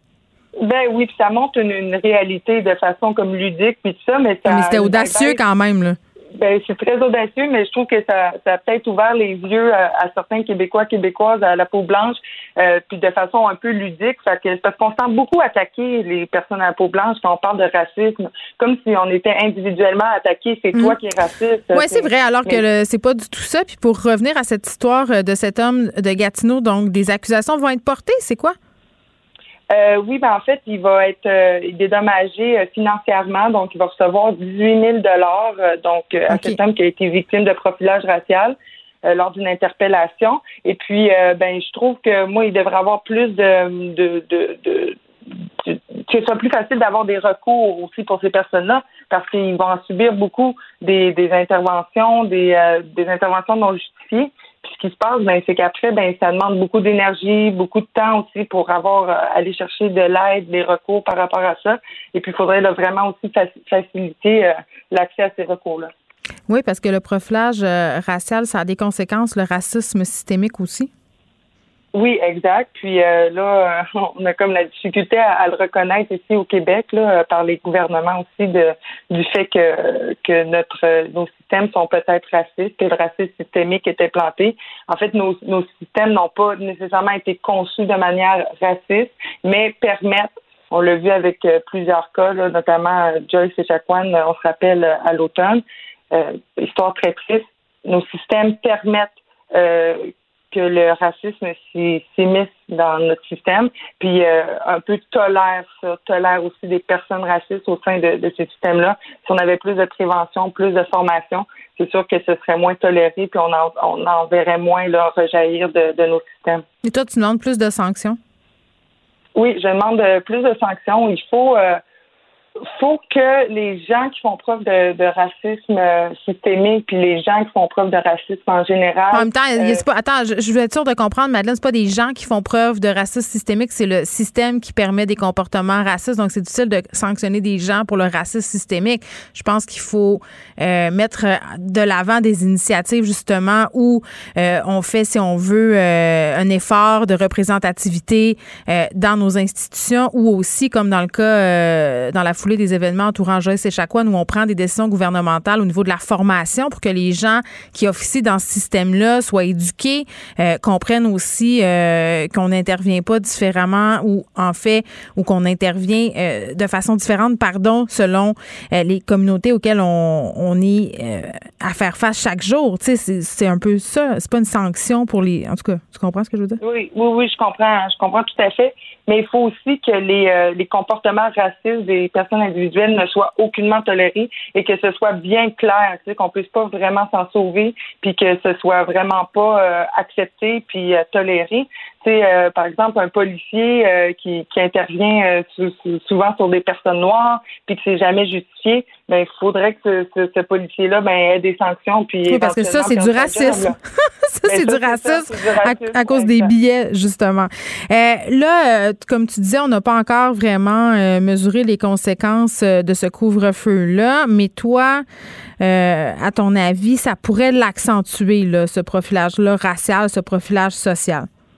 Ben, je pense que oui, là, parce que un, il y a plus de présence policière dans les rues, donc euh, euh plus de policiers égale euh, plus de risques de profilage racial, et aussi euh, c'est sûr que les, les, policiers vont, vont sûrement avoir plus de suspicions à l'égard de, de, personnes racisées, puis à l'égard de tout le monde en général. Fait que c'est sûr que moi je pense que ça va accentuer un peu ces problématiques déjà présentes, hein, parce qu'on sait que les policiers vont donner euh, plus d'amendes puis sont plus sévères aussi. Il faut pas oublier que ces personnes-là, les personnes racisées, ont une relation différente avec la police et que euh, c'est vraiment comme de, de, penser à eux. Puis s'il y a des policiers, des policières qui nous écoutent, vraiment, je vous demande de, de comprendre euh, cette peur-là avec laquelle vivent ces personnes-là, les personnes racisées. Euh, quand elle se promène dans la rue. Moi, je pense à un, travailleur essentiel, un infirmier qui revient de son corps de travail, euh, qui a la peau noire. Ben, ça doit être tellement être stressant pour lui de se faire arrêter par la police. Puis il y a des grandes chances qu'il se fasse arrêter parce que n'importe qui qui est dehors après 8 heures a des grandes chances de se faire arrêter par la police. Ben, n'importe qui. Ben c'est ça, c'est l'augmentation de ces contacts-là que je pense qui pourrait être nocif pour ces, populations-là, pour ces personnes-là, et euh, qui pourrait euh, mener à, plusieurs euh, dérives et dérapages. Ben oui, puis l'autre fois, j'ai eu un super gros malaise en voiture, justement. Je circulais sur une rue de Montréal quand tout à coup, une voiture de police était à ma hauteur et j'ai vraiment vu les policiers qui regardaient c'était qui qui était dans le char? Vraiment, là, je les ai vus détaillés, me regardaient. Euh, euh ils voyaient que j'avais des enfants. Puis je me suis dit, puis peut-être que je suis complètement dans le chat, mais il y a une partie de moi qui s'est dit, oh my God, on dirait que je suis contente d'être une mère de famille avec trois enfants en arrière. Ben oui, c'est une certaine protection euh, que ça, Geneviève.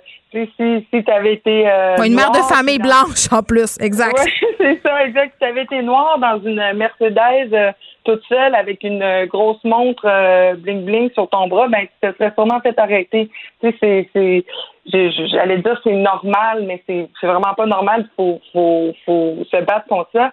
Mais ce qui est normal, c'est normal parce que les, on a tous des préjugés, puis on a été élevés comme ça, à avoir des préjugés. C'est ça qu'il faut combattre aussi. Ça part de la maternelle, même de la garderie, là, tous les préjugés qu'on se construit, puis qu'on qu'on répand un peu partout euh, toute notre vie durant. C'est la même chose pour les policiers. Merci Madeleine, on se retrouve demain. À demain. Au revoir. Vous écoutez Geneviève Peterson. Cube Radio. Bon, j'avais bien envie euh, de vous faire découvrir quelqu'un aujourd'hui, euh, quelqu'un que je trouve fort divertissant sur euh, YouTube et sur les différentes plateformes de médias sociaux. il est avec nous, Joao Gomez, qui est avocat, candidat à la maîtrise en droit des technologies de l'information, vulgarisateur aussi, je vous le dis, il a une chaîne YouTube. Salut. Allô, ça va bien? Ben oui, écoute, on te connaît pas. Qu'est-ce que tu fais dans la vie? C'est-à-dire, pourquoi tu as décidé de partir une chaîne YouTube euh, qui s'appelle Chauve et Légal? Ça m'a beaucoup fait rire, évidemment, ce jeu de mots avec le film éponyme Blonde et Légal avec Reese Witherspoon. Oui, absolument. En fait, euh, c'était peut-être. Ben, premièrement, je, suis avocat depuis un certain temps. Ça fait déjà maintenant quatre ans. Et puis, euh, j'ai toujours, j'ai toujours un peu, bon, la vision du droit de, la rendre peut-être un peu plus accessible, en fait, plus commun. Le, droit mm. peut être assez intimidant souvent, bon, avec le décorum, par exemple, des salles d'audience, tout le monde est âgé, c'est très sérieux. Même euh, l'interprétation des lois, ça peut être quelque chose qui peut être très difficile pour le commun des mortels. Et donc, euh, j'ai euh, toujours eu envie un peu de, de, vulgariser déjà dans mon quand j'étais étudiant. Et puis, je me suis dit, ben, la chaîne YouTube, c'est peut-être une bonne façon de le faire et de de donner une vision un peu plus ludique et peut-être plus euh, rigolote un peu euh, de, de, de, sujets quand même complexes et sérieux. Donc, euh, j'ai voulu j'ai voulu le, transmettre à travers la, chaîne YouTube. Oui, puis je pense qu'on a pas mal de stock auquel s'attarder ces temps-ci avec l'actualité. oui, absolument, Là, tu as fait déjà quelques vidéos. Il y en a une qui a attiré mon attention parce que tu as ce don un peu de nous expliquer vraiment de façon légale certains concepts, mais en rendant ça drôle, en rendant ça léger. Et vraiment, moi, c'est ce qui a attiré mon attention attention, tu en as fait une vidéo sur les arrestations citoyennes. On en écoute un extrait. L'arrestation citoyenne, c'est pour les situations où tu constates que le fils du petit Beaulieu, petit Chris, est en train de voler un paquet de gomme au dépanneur. Tu peux procéder à son arrestation. Pas besoin de sortir les menottes, hein. C'est un enfant. T'as juste à hausser la voix, il va arrêter tout de suite. Hey, arrête de voler! Et peut-être se faire pipi dessus aussi. J'adore ça. ouais, j'essaie, j'essaie peut-être de l'imager un peu parce que justement, ça peut être, euh, ça peut être assez, euh, ça peut être assez lourd justement des notions de, de droit. Et effectivement, dans l'actualité ces, ces derniers temps, je pense que c'est, euh, ça me donne, à chaque fois, j'ai beaucoup d'idées, je me note des petites idées, j'ai beaucoup plus d'idées à former que jusqu'à maintenant de, vidéos. Mais oui, effectivement, j'essaie de le mettre un peu plus comique pour attirer, pour garder l'attention aussi des gens. Ben, ça marche, ça a mon attention, je Puis je voulais qu'on parle de ce fameux concept d'arrestation citoyenne. Parce que là, on voit ça euh, partout, en cas beaucoup dans les milieux euh, complotistes, des gens qui sont mhm. intimement convaincus euh, pouvoir faire des, des arrestations pardon, citoyennes, pouvoir par exemple aller arrêter François Legault, arrêter Horacio Arruda. Mais on va faire un petit peu d'histoire. Ça remonte à quand ce concept-là d'arrestation citoyenne? Ben, c'est relativement vieux quand même, le concept de l'arrestation citoyenne. En fait, ça, vient, ça vient de l'Angleterre. Le plus vieux que j'ai retrouvé, en fait, euh, ça datait du 12e siècle et c'était en fait un pouvoir, c'était un peu le pouvoir du roi qui était dévolu euh, aux citoyens. En fait, euh, à l'époque, les citoyens avaient une place beaucoup plus importante dans le système de justice. Donc, l'arrestation, même citoyenne, précède l'arrestation euh, des corps policiers, le pouvoir d'arrestation des corps policiers. Donc, c'était dévolu, en fait, à ce qu'un citoyen euh, puisse effectivement intervenir, mais il faut se remettre aussi en contexte que c'était le 12e siècle. Donc, euh, c'est un peu, moi, je le vois un peu comme un vestige du droit. Je trouve, ça me fait quand même sourire à chaque fois de voir arrestation citoyenne parce qu'aujourd'hui, il y a pas mal plus de risques que vous que vous publiez la vidéo de l'arrestation en tant que telle que d'intervenir vraiment, vraiment, parce que maintenant on est tellement connectés, on a tellement nos, téléphones cellulaires, je veux dire, les policiers souvent dans les grandes villes peuvent arriver en l'espace de, moins d'une minute. Donc, euh, je pense que l'arrestation citoyenne à cette époque-là, c'était beaucoup plus parce que c'était plus compliqué de surveiller le crime, si je peux je peux m'exprimer. C'était plus dur. Donc, on, le donnait aux citoyens pour qu'ils puissent lui-même intervenir. Il y a quelque chose du power trip là-dedans, là, de se dire, hey, moi, je vais aller arrêter ben, de, de, jouer au justicier, au shérif. Oui, oui, puis en fait, c'est quand même assez intéressant parce que l'arrestation citoyenne, encore aujourd'hui, ben, il y a le citoyen, techniquement, bien évidemment, il y a encore un pouvoir euh, il a le droit d'user de la force, en fait, pour procéder à l'arrestation. Il, y aurait même un pouvoir de fouille, ce qui est quand même euh, assez délicat parce que, encore aujourd'hui, il, y a des débats dans, dans, nos cours où est-ce que des policiers eux-mêmes formés mm-hmm. ont de la difficulté, des fois, à procéder à des fouilles en vertu de la, de la charte, mais aussi à, procéder à des arrestations en bonne et due forme. Donc maintenant qu'un citoyen qui, euh, bon, techniquement, les citoyens ne connaissent pas toutes les lois, euh, puisse avoir ce, ce, ce, pouvoir-là, effectivement, c'est assez... Euh, mais attends, euh, tu es en train de me dire que, selon la loi, chaque citoyen a le pouvoir d'en arrêter un autre? Ben, en vertu de la loi, absolument, c'est vraiment ancré dans le dans le code criminel. Et là là. Euh, et ouais, oui, ça peut être un peu, ça peut être un peu, euh, ça peut faire peur parce que justement, au vu des complotistes, mais le problème, c'est que les, les, complotistes ou les conspirationnistes, ils voient que le terme arrestation citoyenne. Donc, dans leur tête, c'est l'arrestation comme mm. qui fait un policier. Et citoyenne, ben, ça veut dire que j'ai le droit de le faire. Ça fonctionne pas nécessairement comme ça. Il y a quand même des conditions à respecter là, qui sont quand même euh, importantes parce que si vous les respectez pas, ces conditions-là, ben, arrestation, ça peut rimer aussi avec séquestration et harcèlement. Donc, si vous vous, faites pas, vous respectez pas les étapes de l'arrestation citoyenne, vous n'êtes pas en train de, procéder à une arrestation citoyenne, vous êtes plutôt en train de commettre un crime. Donc, euh, l'exemple le, plus classique et celui que je donne dans ma vidéo, c'est euh, celui-là où est-ce que, en tant que citoyen, vous êtes témoin, vous êtes vraiment euh, en train de voir quelqu'un en train de, commettre un acte criminel. Donc, par exemple, il est en train, une personne est en train de mettre le feu à vos poubelles.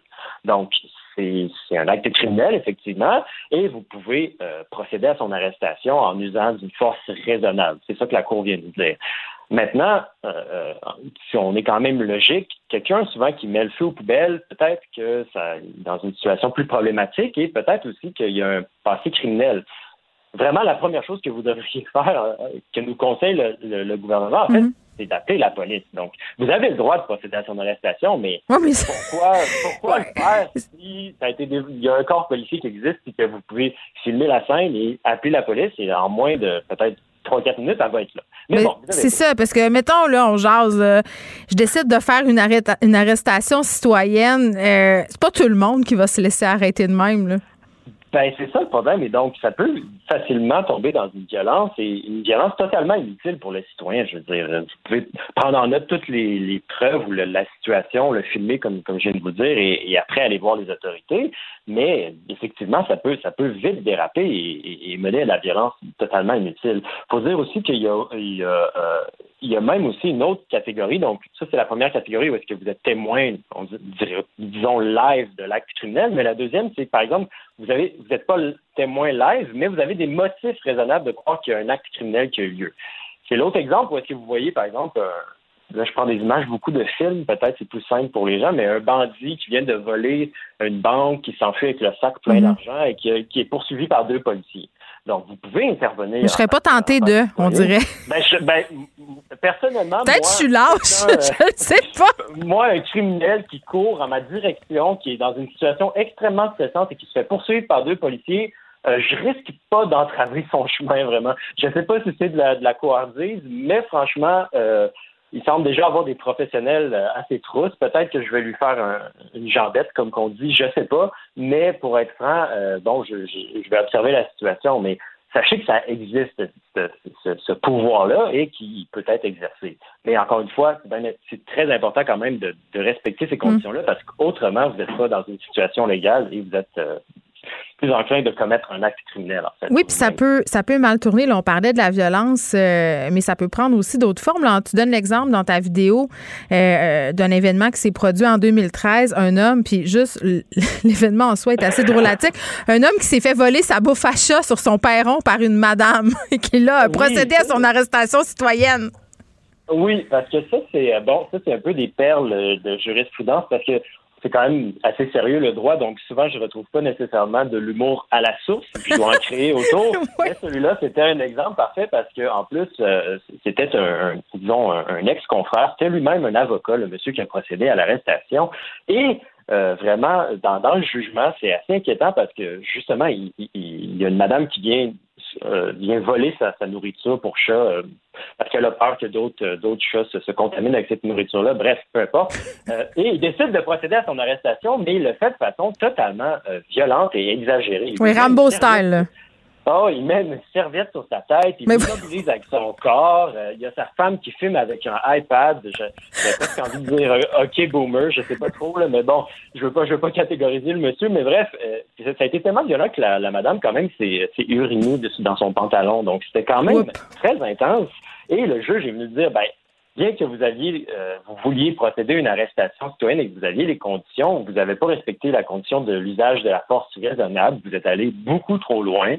Et euh, il y a eu plutôt des accusations de voies de fait qui ont été portées contre cet avocat-là. Donc, euh, quand même, c'était, euh, il faut, quand même prendre ça relatif. Et, dans le contexte des, des, conspirationnistes et des mm. complotistes, c'est, quelque chose qu'on remarque beaucoup. oui, c'est un.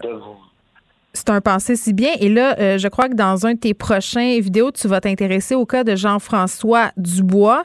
Euh, Jean-François Dubois, là, c'est cet influenceur, et là, je mets des guillemets, complotiste qui a déjà parlé à maintes reprises d'arrestation citoyenne euh, et aussi grand expert du droit autoproclamé. D'ailleurs, il se magazine et là, il à partir avec le barreau du Québec aussi. Là.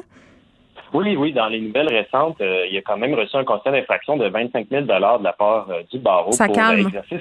Oui, exercice illégal de la profession. On voit d'ailleurs sur son Facebook une vidéo à, ce sujet-là. Ça fait plusieurs années euh, qu'il qui fait des vidéos, qui, hmm. tente d'expliquer le droit. Puis ce qu'on remarque, en tout cas, ça c'est peut-être une observation très personnelle, mais ça se reflète un peu aussi avec l'arrestation citoyenne à l'événement qu'on a vu à l'automne dernier avec le député Jacques Munsing qui a été accosté par un, justement un complotiste qui voulait procéder à son arrestation, c'est qu'on on va pas plus loin pour, euh, on n'explore pas les, finalités du droit en fait.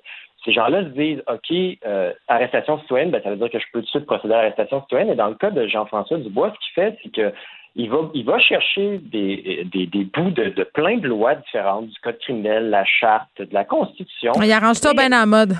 Oui, c'est ça. oui, effectivement. Puis il les, il les agence tout ensemble pour que ça fit, si vous me permettez l'expression, pour que ça, ça, ça, rentre dans son narratif. Donc, il y a un narratif de départ et pour justifier ce narratif-là, il va piger partout qu'est-ce qu'il peut, qu'est-ce qu'il peut toucher, euh, qu'est-ce qu'il peut aller chercher là, est-ce que ça, ça fit, et après, il le, déforme complètement et il donne son interprétation.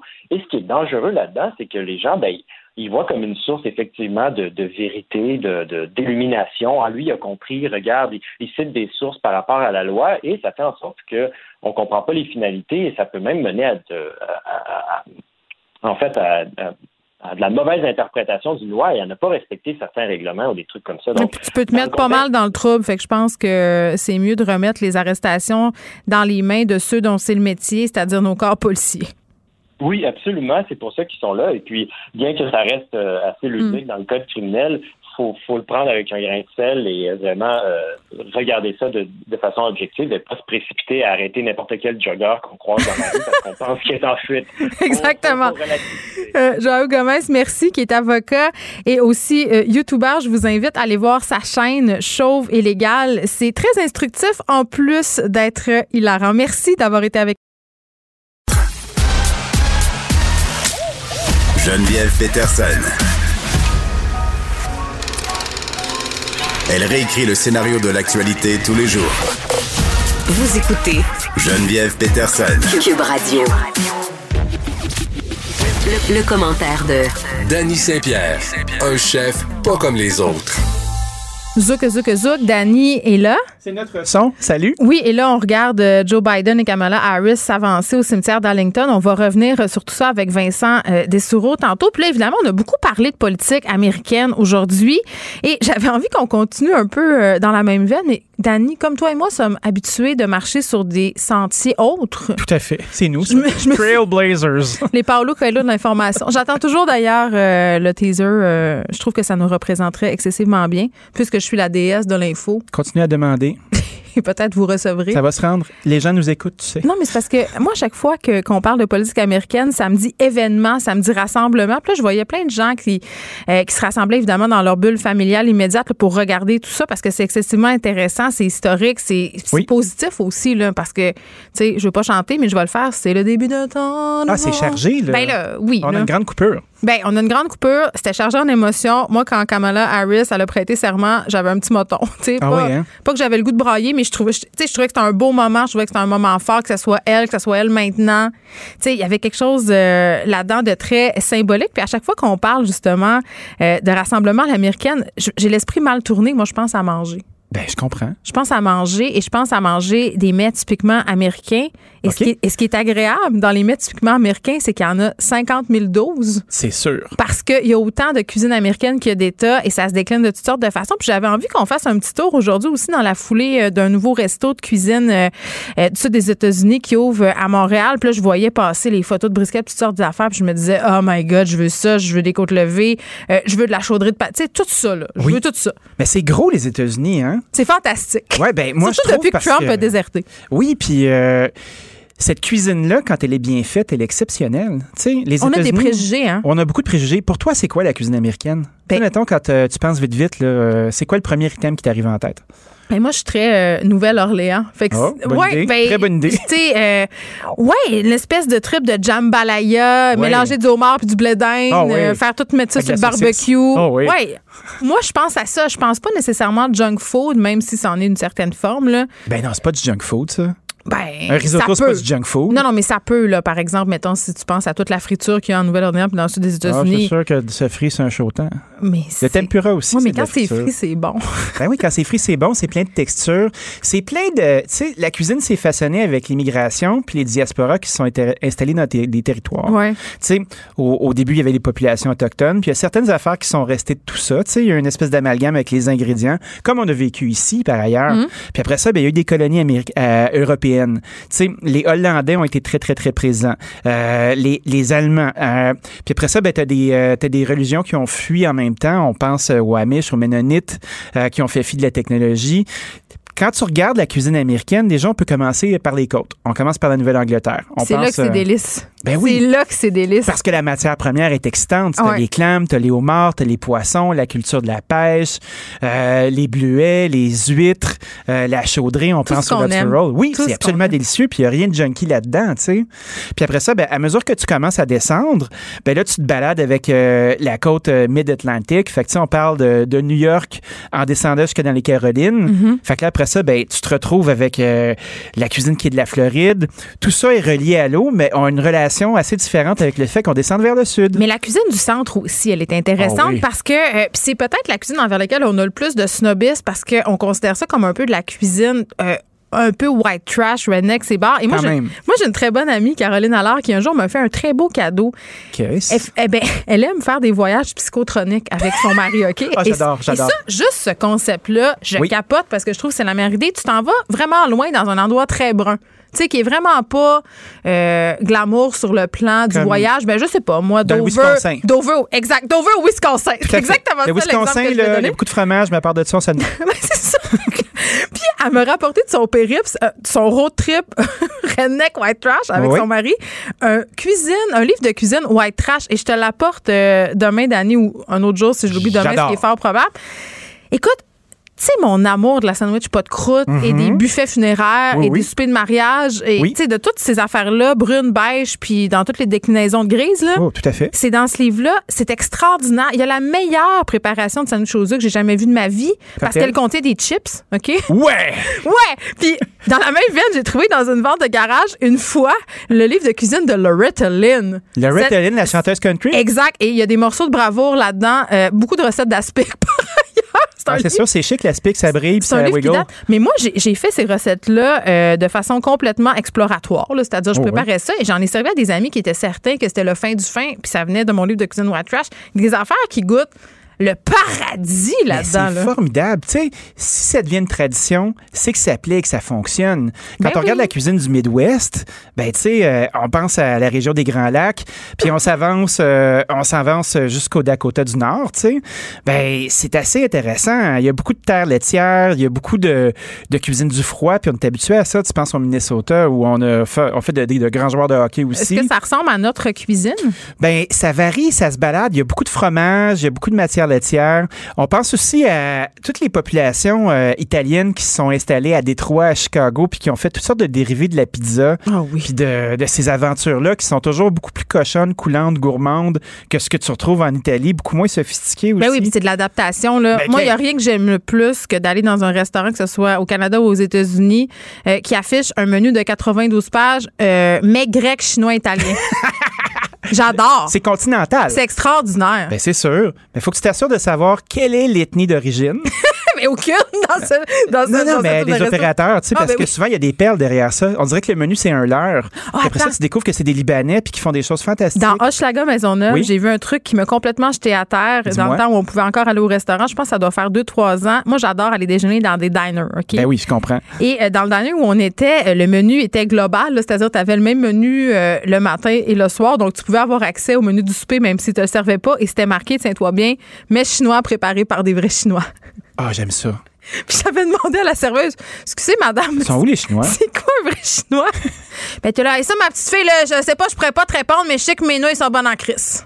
Ah, si, je l'aime. Mais je l'aime-tu, tu penses? OK, celle-là est forte. Mais, mais après, elle avait mis le doigt dans, son, dans mon café parce que j'avais dit qu'il était pas chaud. Puis elle- pour le vérifier, elle avait mis son doigt, mais j'avais pas Mais tu sais, c'était- affirmé, comme- c'était affirmé comme geste, là. A fait comme, tu dit- niaises-tu, toi, ma Elle maudite m'avait dit, fraîche? Je t'écoute parler. C'est ça.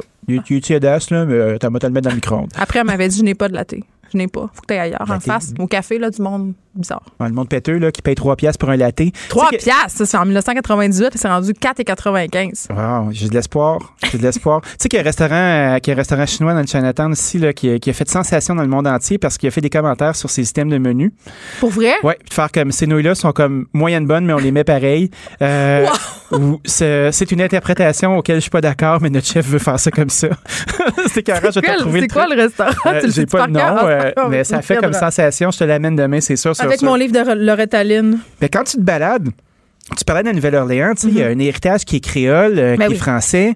Euh, on a aussi la cuisine des esclaves, tu sais, tout le soul food, là, le cornbread, le fried chicken, le melon d'eau qui est une arme politique aussi, hein, quand tu parles à certaines franges afro-américaines. Qu'est-ce que tu veux dire? Ben, de, c'est des mangeurs de melon d'eau puis de, de, de poulet frit. C'est comme quand Trudeau nous avait dit qu'on était des mangeurs de hot dog. Tu sais, Ah. ça a la même, euh, c'est la même charge politique. Pas gentil. Ouais, c'est moyen. Mais ceci dit, sur chaque belle table de pique-nique de film euh, euh, Mais en même comédie temps, romantique euh, afro-américaine, il y a du melon d'eau partout. Fait que, Mais à choisir entre les hot dogs, le poulet frit puis les melons d'eau, moi, je sais à quelle enseigne je loge, puis c'est à celle du poulet frit. moi, j'ai pris les trois.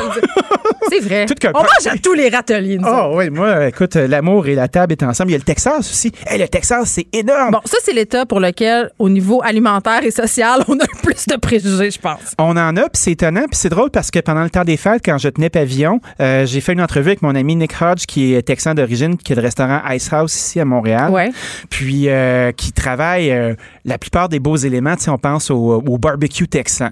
Le barbecue texan est souvent à base de bœuf, avec la brisquette qui est la même pièce pour faire. Puis c'est une affaire qui se prépare sur des jours, là. Hey, c'est comme un. C'est presque sacré, là. Ah, ce lait, ce lait. Ce sont des fumoirs qui sont gros comme, euh, comme une mini-voiture. Euh, c'est du sel, du poivre et une essence de bois. Ça prend un doigté puis une surveillance qui est constante.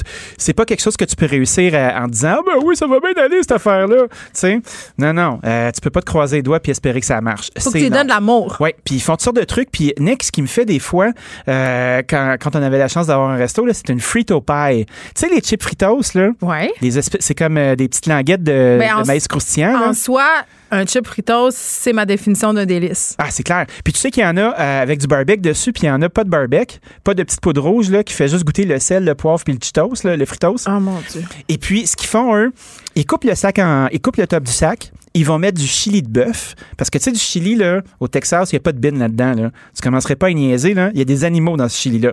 Puis après ça, ils vont mettre du fromage, puis de la moutarde baseball, des jalapenos, puis tu, tu vas écouter une game des Astros de Houston, puis tu manges ça directement dans le sac avec une fourchette, c'est comme leur poutine. Hey, c'est-tu pas beau ça? Quand est-ce que je peux goûter à ça? ah, je pense que je vais en amener demain. Hey, je, je te parle, puis j'ai l'impression Hey, de squirter sur le j'ai les papilles qui me pissent dans la bouche. Hey, je, je frétille moi aussi. Puis après ça, quand tu fais un petit, un petit croche vers l'ouest, ben là, tu t'en vas sur le sud de la Californie. Puis tu sais, on se souvient tous de Zorro, hein, ce, ce justicier euh, masqué. Oui, Danny, on s'en souvient tous. on se souvient tous de Zorro. Ben, et ça fait du bien de penser à Zorro. Il est Don Diego de la Vega. 25 ans que j'ai pas pensé à Zorro. Ouais, ben, tu vois, Zorro était là. Là, je pense à Catherine Zeta-Jones. Ah, pourquoi? Parce qu'elle a joué dans le film Zorro très poche avec Antonio Banderas. Antonio Banderas. Mais il tu avait- parles de Zorro, Parce qu'il y- il y avait une espèce de conflit sur le, ce qu'était le Mexique à l'époque et la Californie. Puis après ça, ben, quand tu remontes, tu te rends compte qu'il y a un héritage espagnol qui est vraiment bien implanté. Puis à mesure que tu remontes sur la côte ouest euh, du Pacifique, Hmm. ben, tu vas traverser la Californie, tu vas remonter vers l'État de Washington, de l'Oregon, euh, en allant jusqu'à la frontière avec, avec de l'autre côté Vancouver. Hmm. Puis là, tu as la cueillette dans les bois, les champignons, les huîtres, euh, une diaspora japonaise bien installée aussi. On déménage. Ou il y a le teriyaki qui est leur espèce de street food vraiment trash ou qui mange à 4 heures du matin comme de la poutine. Fait que les États-Unis, en bloc, c'est une grosse affaire qu'on comprend pas. Au même titre que quand on regarde le Canada, puis on se dit c'est quoi la cuisine canadienne, ben c'est fuck all. Parce que c'est une fédération avec plein, euh, un patchwork de plusieurs territoires de gens qui se parlent pas nécessairement, puis qui ont euh, que, que de commun une nationalité. Ben quand tu te balades de petit coin par petit coin, il y a du gros fun à avoir.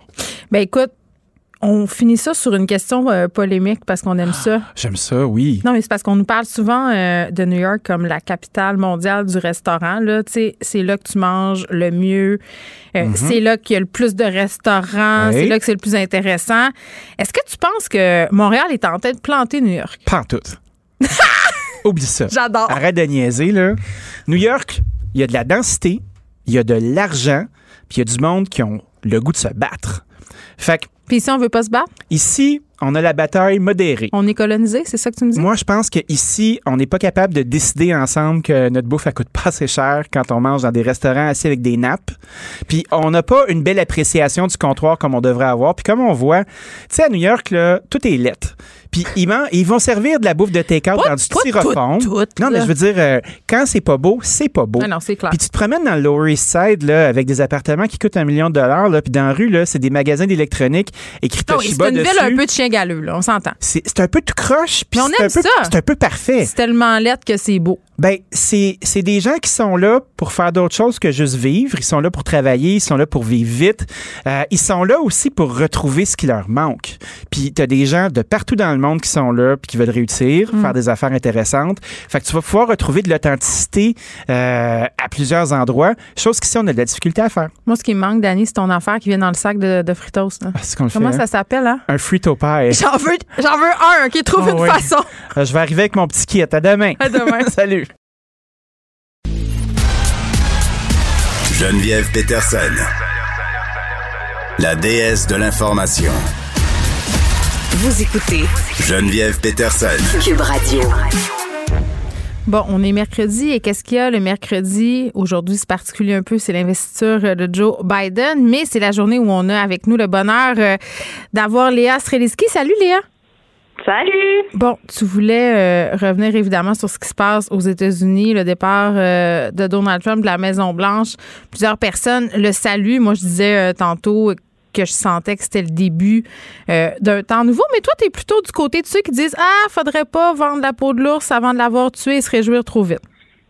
Ben, je, je suis très optimiste quand même. C'est juste que je, je veux pas qu'on fasse semblant que c'était pas traumatisant ce qui vient, ce qui vient d'arriver. Euh, ça fait quatre ans que c'est traumatisant là. Je veux dire, c'est ça qui m'inquiète un petit peu, c'est-à-dire que euh, l'ambiance de cette inauguration était somme toute quand même bizarre. Là. Je veux dire, il y a deux semaines, il y avait une insurrection dans le Capitole. C'est sais, je trouve, je trouve que euh, essaye de passer vite à autre chose, puis c'est normal. Là, ils allaient pas euh, faire une inauguration présidentielle dans un Capitole tout cassé. Là. Sauf que ils ont fait le ménage. Sauf que je- je- l'ambiance est bizarre quand même. Tu sais, puis je suis évidemment rassurée que ce soit Joe Biden qui soit président. Euh, c'est juste qu'ils ont un- vraiment un gros ménage à faire. Puis c'est un petit peu comme l'ambiance de la pandémie. Quelque part, on essaye tous d'avoir un sentiment de normalité mais je sais pas comment on va sortir de ça. C'est-à-dire tu sais, il, il y a quand même des traumatismes assez profonds qu'on vit en ce moment. Puis je suis rassurée que ce soit Biden et, Ka- et Kamala, évidemment, qui prennent le pouvoir. Sauf que je pense pas qu'on puisse faire abstraction de l'ambiance. Oui, puis en même temps, je pense qu'il va falloir un peu euh, se questionner collectivement sur comment on en est arrivé là aussi. Parce qu'il a été élu, il a été là quatre ans. Ouais. Puis, sincèrement, euh, j'aime pas trop qu'on dise que Trump part, mais que le Trumpisme reste. parce Ben, c'est vrai. Quand mais mais c'est c'est vrai, mais, mais en même temps, il y a quand même certaines conjonctures qui font qu'on on a vécu quatre ans où c'était vraiment le, le plus moche de l'humain qui était euh, révélé. Là. Sais, C'est quand même un c'est- c'est- ça a quand même canalisé, il canalisait vraiment, vraiment ça. Puis j'ai quand même bon espoir qu'à partir du moment qu'il y a un meilleur exemple qui est en place, ça révèle moins de ce côté sombre de l'humain, cela dit. Euh, je trouve que ce qu'on a appris puis ce qu'on continue d'apprendre, en tout cas moi dans- à ma petite échelle, c'est que le fascisme est toujours là. Je, je trouve qu'on on avait une certaine naïveté, là, peut-être notre génération ou quoi, mais tu sais, comme moi, mon père est né en 1946 en France, puis il est né dans une ville qui avait été bombardée il y a deux secondes, là, tu sais. Puis je pense que je j'avais pas pris conscience de ça. J'avais pas pris conscience. Je, pensais que c'était plus parti que ça. Mais 1946, c'est il y a deux secondes, là, techniquement. Puis c'est pas si surprenant que ça réarrive. Puis je pense que ça va toujours réarriver. Mais attends, là, quand même, je pense pas que ça, ça puisse réarriver. euh, euh, pardon, de, de revivre quelque chose d'aussi grave que, que la Shoah. là. C'est à ça que tu fais Non. référence parce que, euh, premièrement, les moyens technologiques qu'on a aujourd'hui, euh, tu sais, un, un- l'une des raisons pour laquelle euh, on a ignoré longtemps ce qui se déroulait en Allemagne et autour dans les camps de concentration, c'était justement le, le peu de, de communication. Les médias n'étaient pas ce qu'ils étaient aujourd'hui non plus. Mais je comprends à ce à quoi tu veux faire allusion. Léa, j'ai vu, je sais pas si tu l'as vu, cette vidéo d'Arnold Schwarzenegger où il révèle euh, en fait le passé nazi de son père et où il explique comment une nation entière puis des gens bien normaux peuvent glisser en un claquement de doigts sans trop s'en rendre compte dans des idéologies fascistes. Exact. Puis c'est c'est à ça que je fais référence, c'est Mm. que euh, on est euh, mon, mon espèce de deuil, c'est de, de, de me rendre compte à quel point est-ce qu'on est on est obligé de toujours surveiller Mm. euh, ce côté-là de l'humain, tu sais. Puis quelque part, je le vois pas comme de manière défaitiste. Je trouve même pas que c'est une, je, dis pas que c'est une mauvaise nouvelle. Je dis qu'il il faut en être conscient. Puis si on en est conscient, ça veut dire que nos institutions, nos moyens de communication, nos médias, euh, la police, euh, la politique, le gouvernement, tout ce monde-là doit être conscient que notre côté ombre fait que rapidement, on peut décider, ben, tu sais, rapidement. Euh, c'est-à-dire qu'il y a des forces en place qui peuvent venir canaliser ce que l'humain a de vraiment pas beau. Puis là, on est chanceux parce que bon, on va espérer que ça soit à peu près fini. Puis ça s'est pas fini dans un bain de sang. On est d'accord que évidemment que c'est très grave ce qui s'est passé au Même des gens qui ont perdu la vie. Euh. Oui, c'est ça. Il y a quand même cinq personnes qui ont perdu la vie, mais ça aurait pu vraiment être sans mille fois pire. Mais bien entendu. Mais moi, je me dis que d'un côté, euh, évidemment, il faut rester vigilant. Je pense que, euh, et même euh, comme dans tous les, les, mouvements, les courants de pensée, les acquis, je pense que la première erreur qu'on fait comme société, c'est de prendre les choses qui sont acquises, justement, trop à la légère, de se dire, ah, on est, on est rendu là, on a passé à autre chose, donc c'est pour toujours. Je pense que quand on traverse une crise sociale, les choses qu'on pensait pour acquises sont peut-être les premières à tomber. Ça, c'est une chose. En même temps, Léa, j'ai envie de te dire qu'on avait à la Maison-Blanche, en la personne de Donald Trump, quelqu'un qui jetait de l'huile sur le feu et qui était en quelque sorte euh, le porte-étendard d'une certaine radicalisation de la pensée. C'est comme si euh, Donald Trump permettait tout à coup à certaines personnes d'être ouvertement racistes, ouvertement euh, xénophobes, ouvertement fascistes. Là, avec son départ, ça va peut-être devenir moins, j'allais dire convenient, mais non, moins, moins facile, entre guillemets, d'afficher tel type de pensée et d'avoir certains comportements. Ben oui, puis c'est un petit peu comme euh, les fameux complotistes, euh, les les chefs de de, de, de, troupes de complotistes. Euh, mm-hmm. Donald Trump qui a perdu son compte Twitter. Mine de rien, tout ça, ça a permis à ceux qui savent que ces gens-là fabulent, qu'ils inventent des faits, qu'ils inventent des histoires, ça a permis, mine de rien, de revenir à une sorte de, de, de, de Hey, vous dites n'importe quoi, puis le fait de perdre son compte, mine de rien, c'est appuyer ça. Mais la, la déplatformisation, c'est sûr que ça envoie un message assez clair, mais en même temps, euh, les gens en ce moment sur les plateformes QAnon, ils sont, euh, pour ainsi dire, en liesse, là, euh, se demandent qu'est-ce qui se passe avec le plan, se disent qu'il faut continuer à faire confiance au plan, que Donald Trump a sa solution, que tout ça est arrangé. Donc, ils sont en train de réorganiser, si on veut, leur mythologie pour qu'elle fonctionne. C'est ça qui est Oui, c'est sûr que c'est ça qui c'est sûr que c'est ça qui est inquiétant. Puis après, ce qui est inquiétant aussi, c'est les gens qui se rendent compte que dans le fond, ils ont été floués. Il y en a là. On est en train d'en voir apparaître des gens qui se disent Hey, il s'est rien passé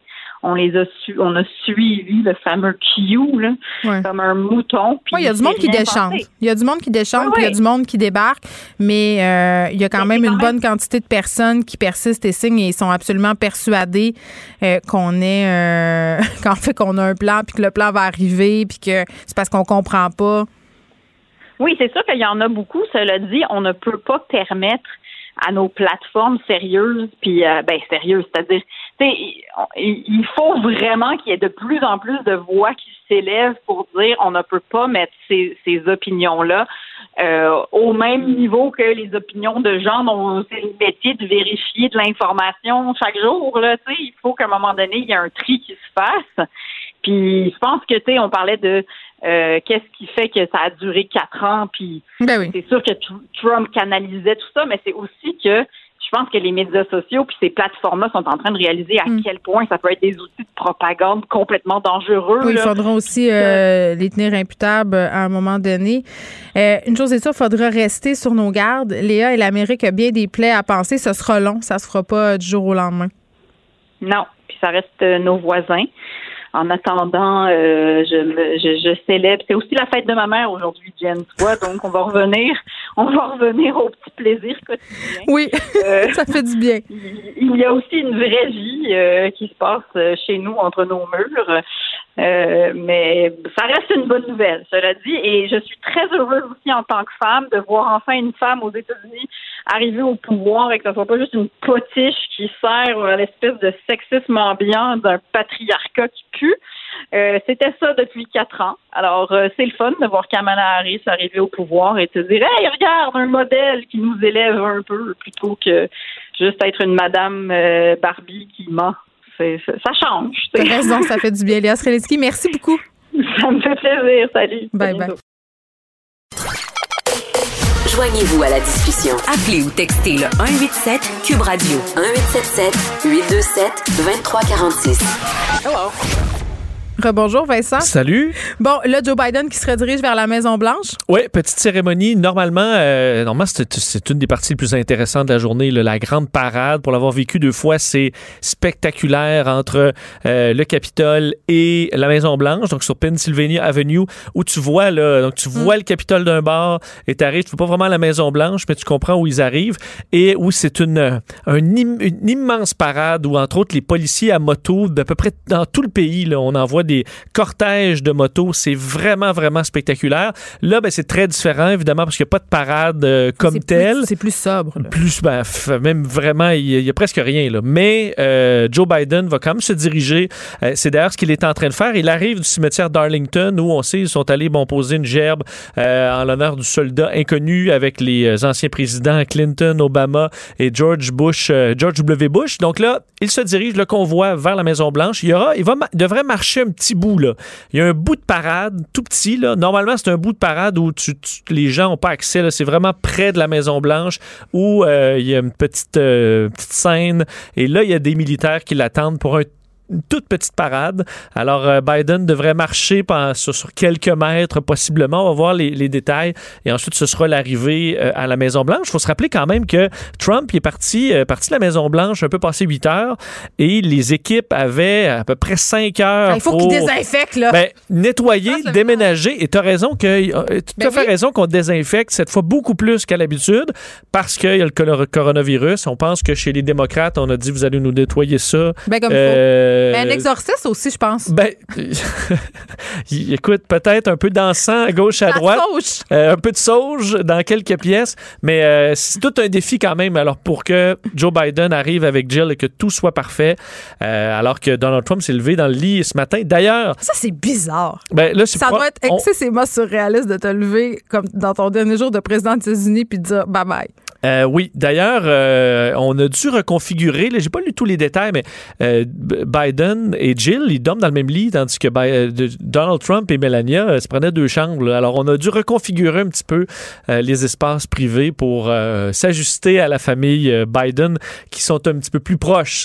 Potin, potin. sem- semble-t-il. D'ailleurs, une vidéo qui est vraiment virale, c'est que lorsque de- Trump est débarqué de Air Force One avec Melania en Floride, Ah, c'est sauvé en et que courant? là, c'est- ben, presque. Trump s'arrête quelques instants pour juste saluer les gens qui sont là. Et Melania, elle. À file! Écoute, elle file, elle quitte l'écran, elle s'en va dans, le- dans, le- dans le Jeep.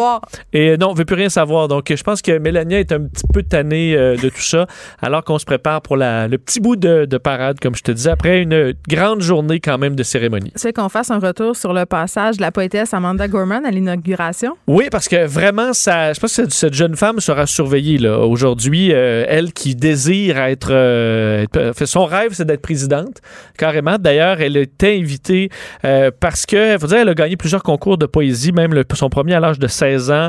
Elle est devenue meilleure jeune poète du pays quelques années plus tard. Elle étudie à Harvard déjà à 22 ans la sociologie. Euh, alors, elle a été invitée pour faire un, poème qu'elle aurait écrit, dit-elle, d'un seul trait après les événements du siège du Capitole. D'ailleurs, le, le- le- le poème s'appelle The Hill We Climb, donc la colline que nous gravissons. Et ce qu'elle passe, un- la colline un peu du la montée vers le Capitole, qui l'a fortement euh, inspiré. Et vraiment, sur les réseaux sociaux, là, gros buzz au- entourant cette, euh, cette jeune poétesse. On peut écouter d'ailleurs un extrait où elle parle que euh, certaines forces ont voulu briser la nation plutôt que la partager. Cet effort a presque réussi, mais la démocratie, si elle peut être retardée, elle ne peut pas être supprimée. On l'écoute. We've seen a force that would shatter our nation rather than share it, would destroy our country if it meant delaying democracy. And this effort very nearly succeeded.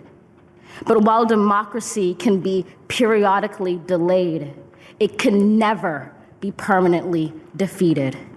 In this truth, in this faith we trust, for while we have our eyes on the future, history has its eyes on us. Elle l'a rappelé, dit, euh, se, décrivant comme une fille noire, maigre, descendante d'esclaves, élevée par, une, élevée par une mère célibataire et qui se retrouve d'un à rêver d'être présidente et à réciter devant un président. Alors, je pense que c'est un des beaux moments quand même de la, la cérémonie, même un peu plus que J-Lo qui chante Your Land is my land. Ça, c'est un peu un Une chanson un peu pour euh, qu'on voit pour enfants. Elle a vraiment fait ce qu'elle a pu avec cette, cette, petite- ce- cet Ouais. air enfantin. Lady Gaga était bonne pour chanter. Lady Gaga, euh, excellente. Alors, vous verrez ça euh, ce soir. Assurément, évidemment, Joe Biden, un grand discours d'unité à la nation. Bon, on termine en se disant que c'est la débandade chez les fanatiques de Quenon. Ben, c'est un peu euh, des points d'interrogation là dans le milieu QAnon. La prophétie, c'est pas tout à fait Ben, réalisé. c'est ça. Je regardais certains, euh, certains forums. euh, D'ailleurs, et plusieurs médias s'y intéressent. J'ai vu Mhm. un article du New York Times là-dessus dans les dernières minutes sur le milieu QAnon qui s'attendait aujourd'hui et qui nous garantissait que c'était Trump qui allait être bon in- investi encore aujourd'hui de la présidence après une, une série d'arrestations massives là, de Storm et qu'on allait Ouais. exécuter tout le monde de, de- devant public. Mais rien de ça s'est passé. Puis honnêtement, à chaque fois QAnon, on donne une autre date. Là, il est toujours supposé arriver quelque chose, il arrive jamais rien. Euh, mais là, pour plusieurs, il y a un questionnement là, sur les forums, même que certains forums ont bloqué les commentaires négatifs en disant, négatifs en disant arrêtez d'inonder de commentaires négatifs du genre ben là c'est quand la prochaine date pourquoi il n'a pas été arrêté Biden?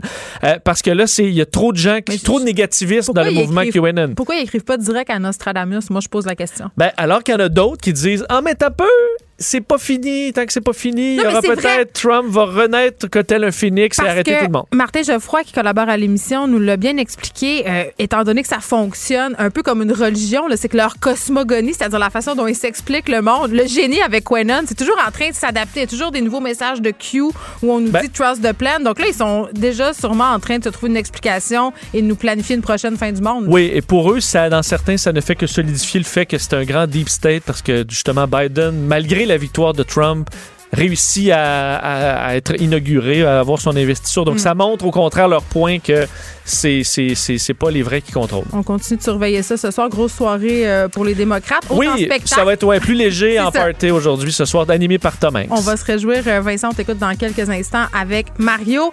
Merci d'avoir été là, nous avoir écoutés aujourd'hui. On se retrouve demain, 13h. Bonne fin de journée à notre antenne, tout le monde.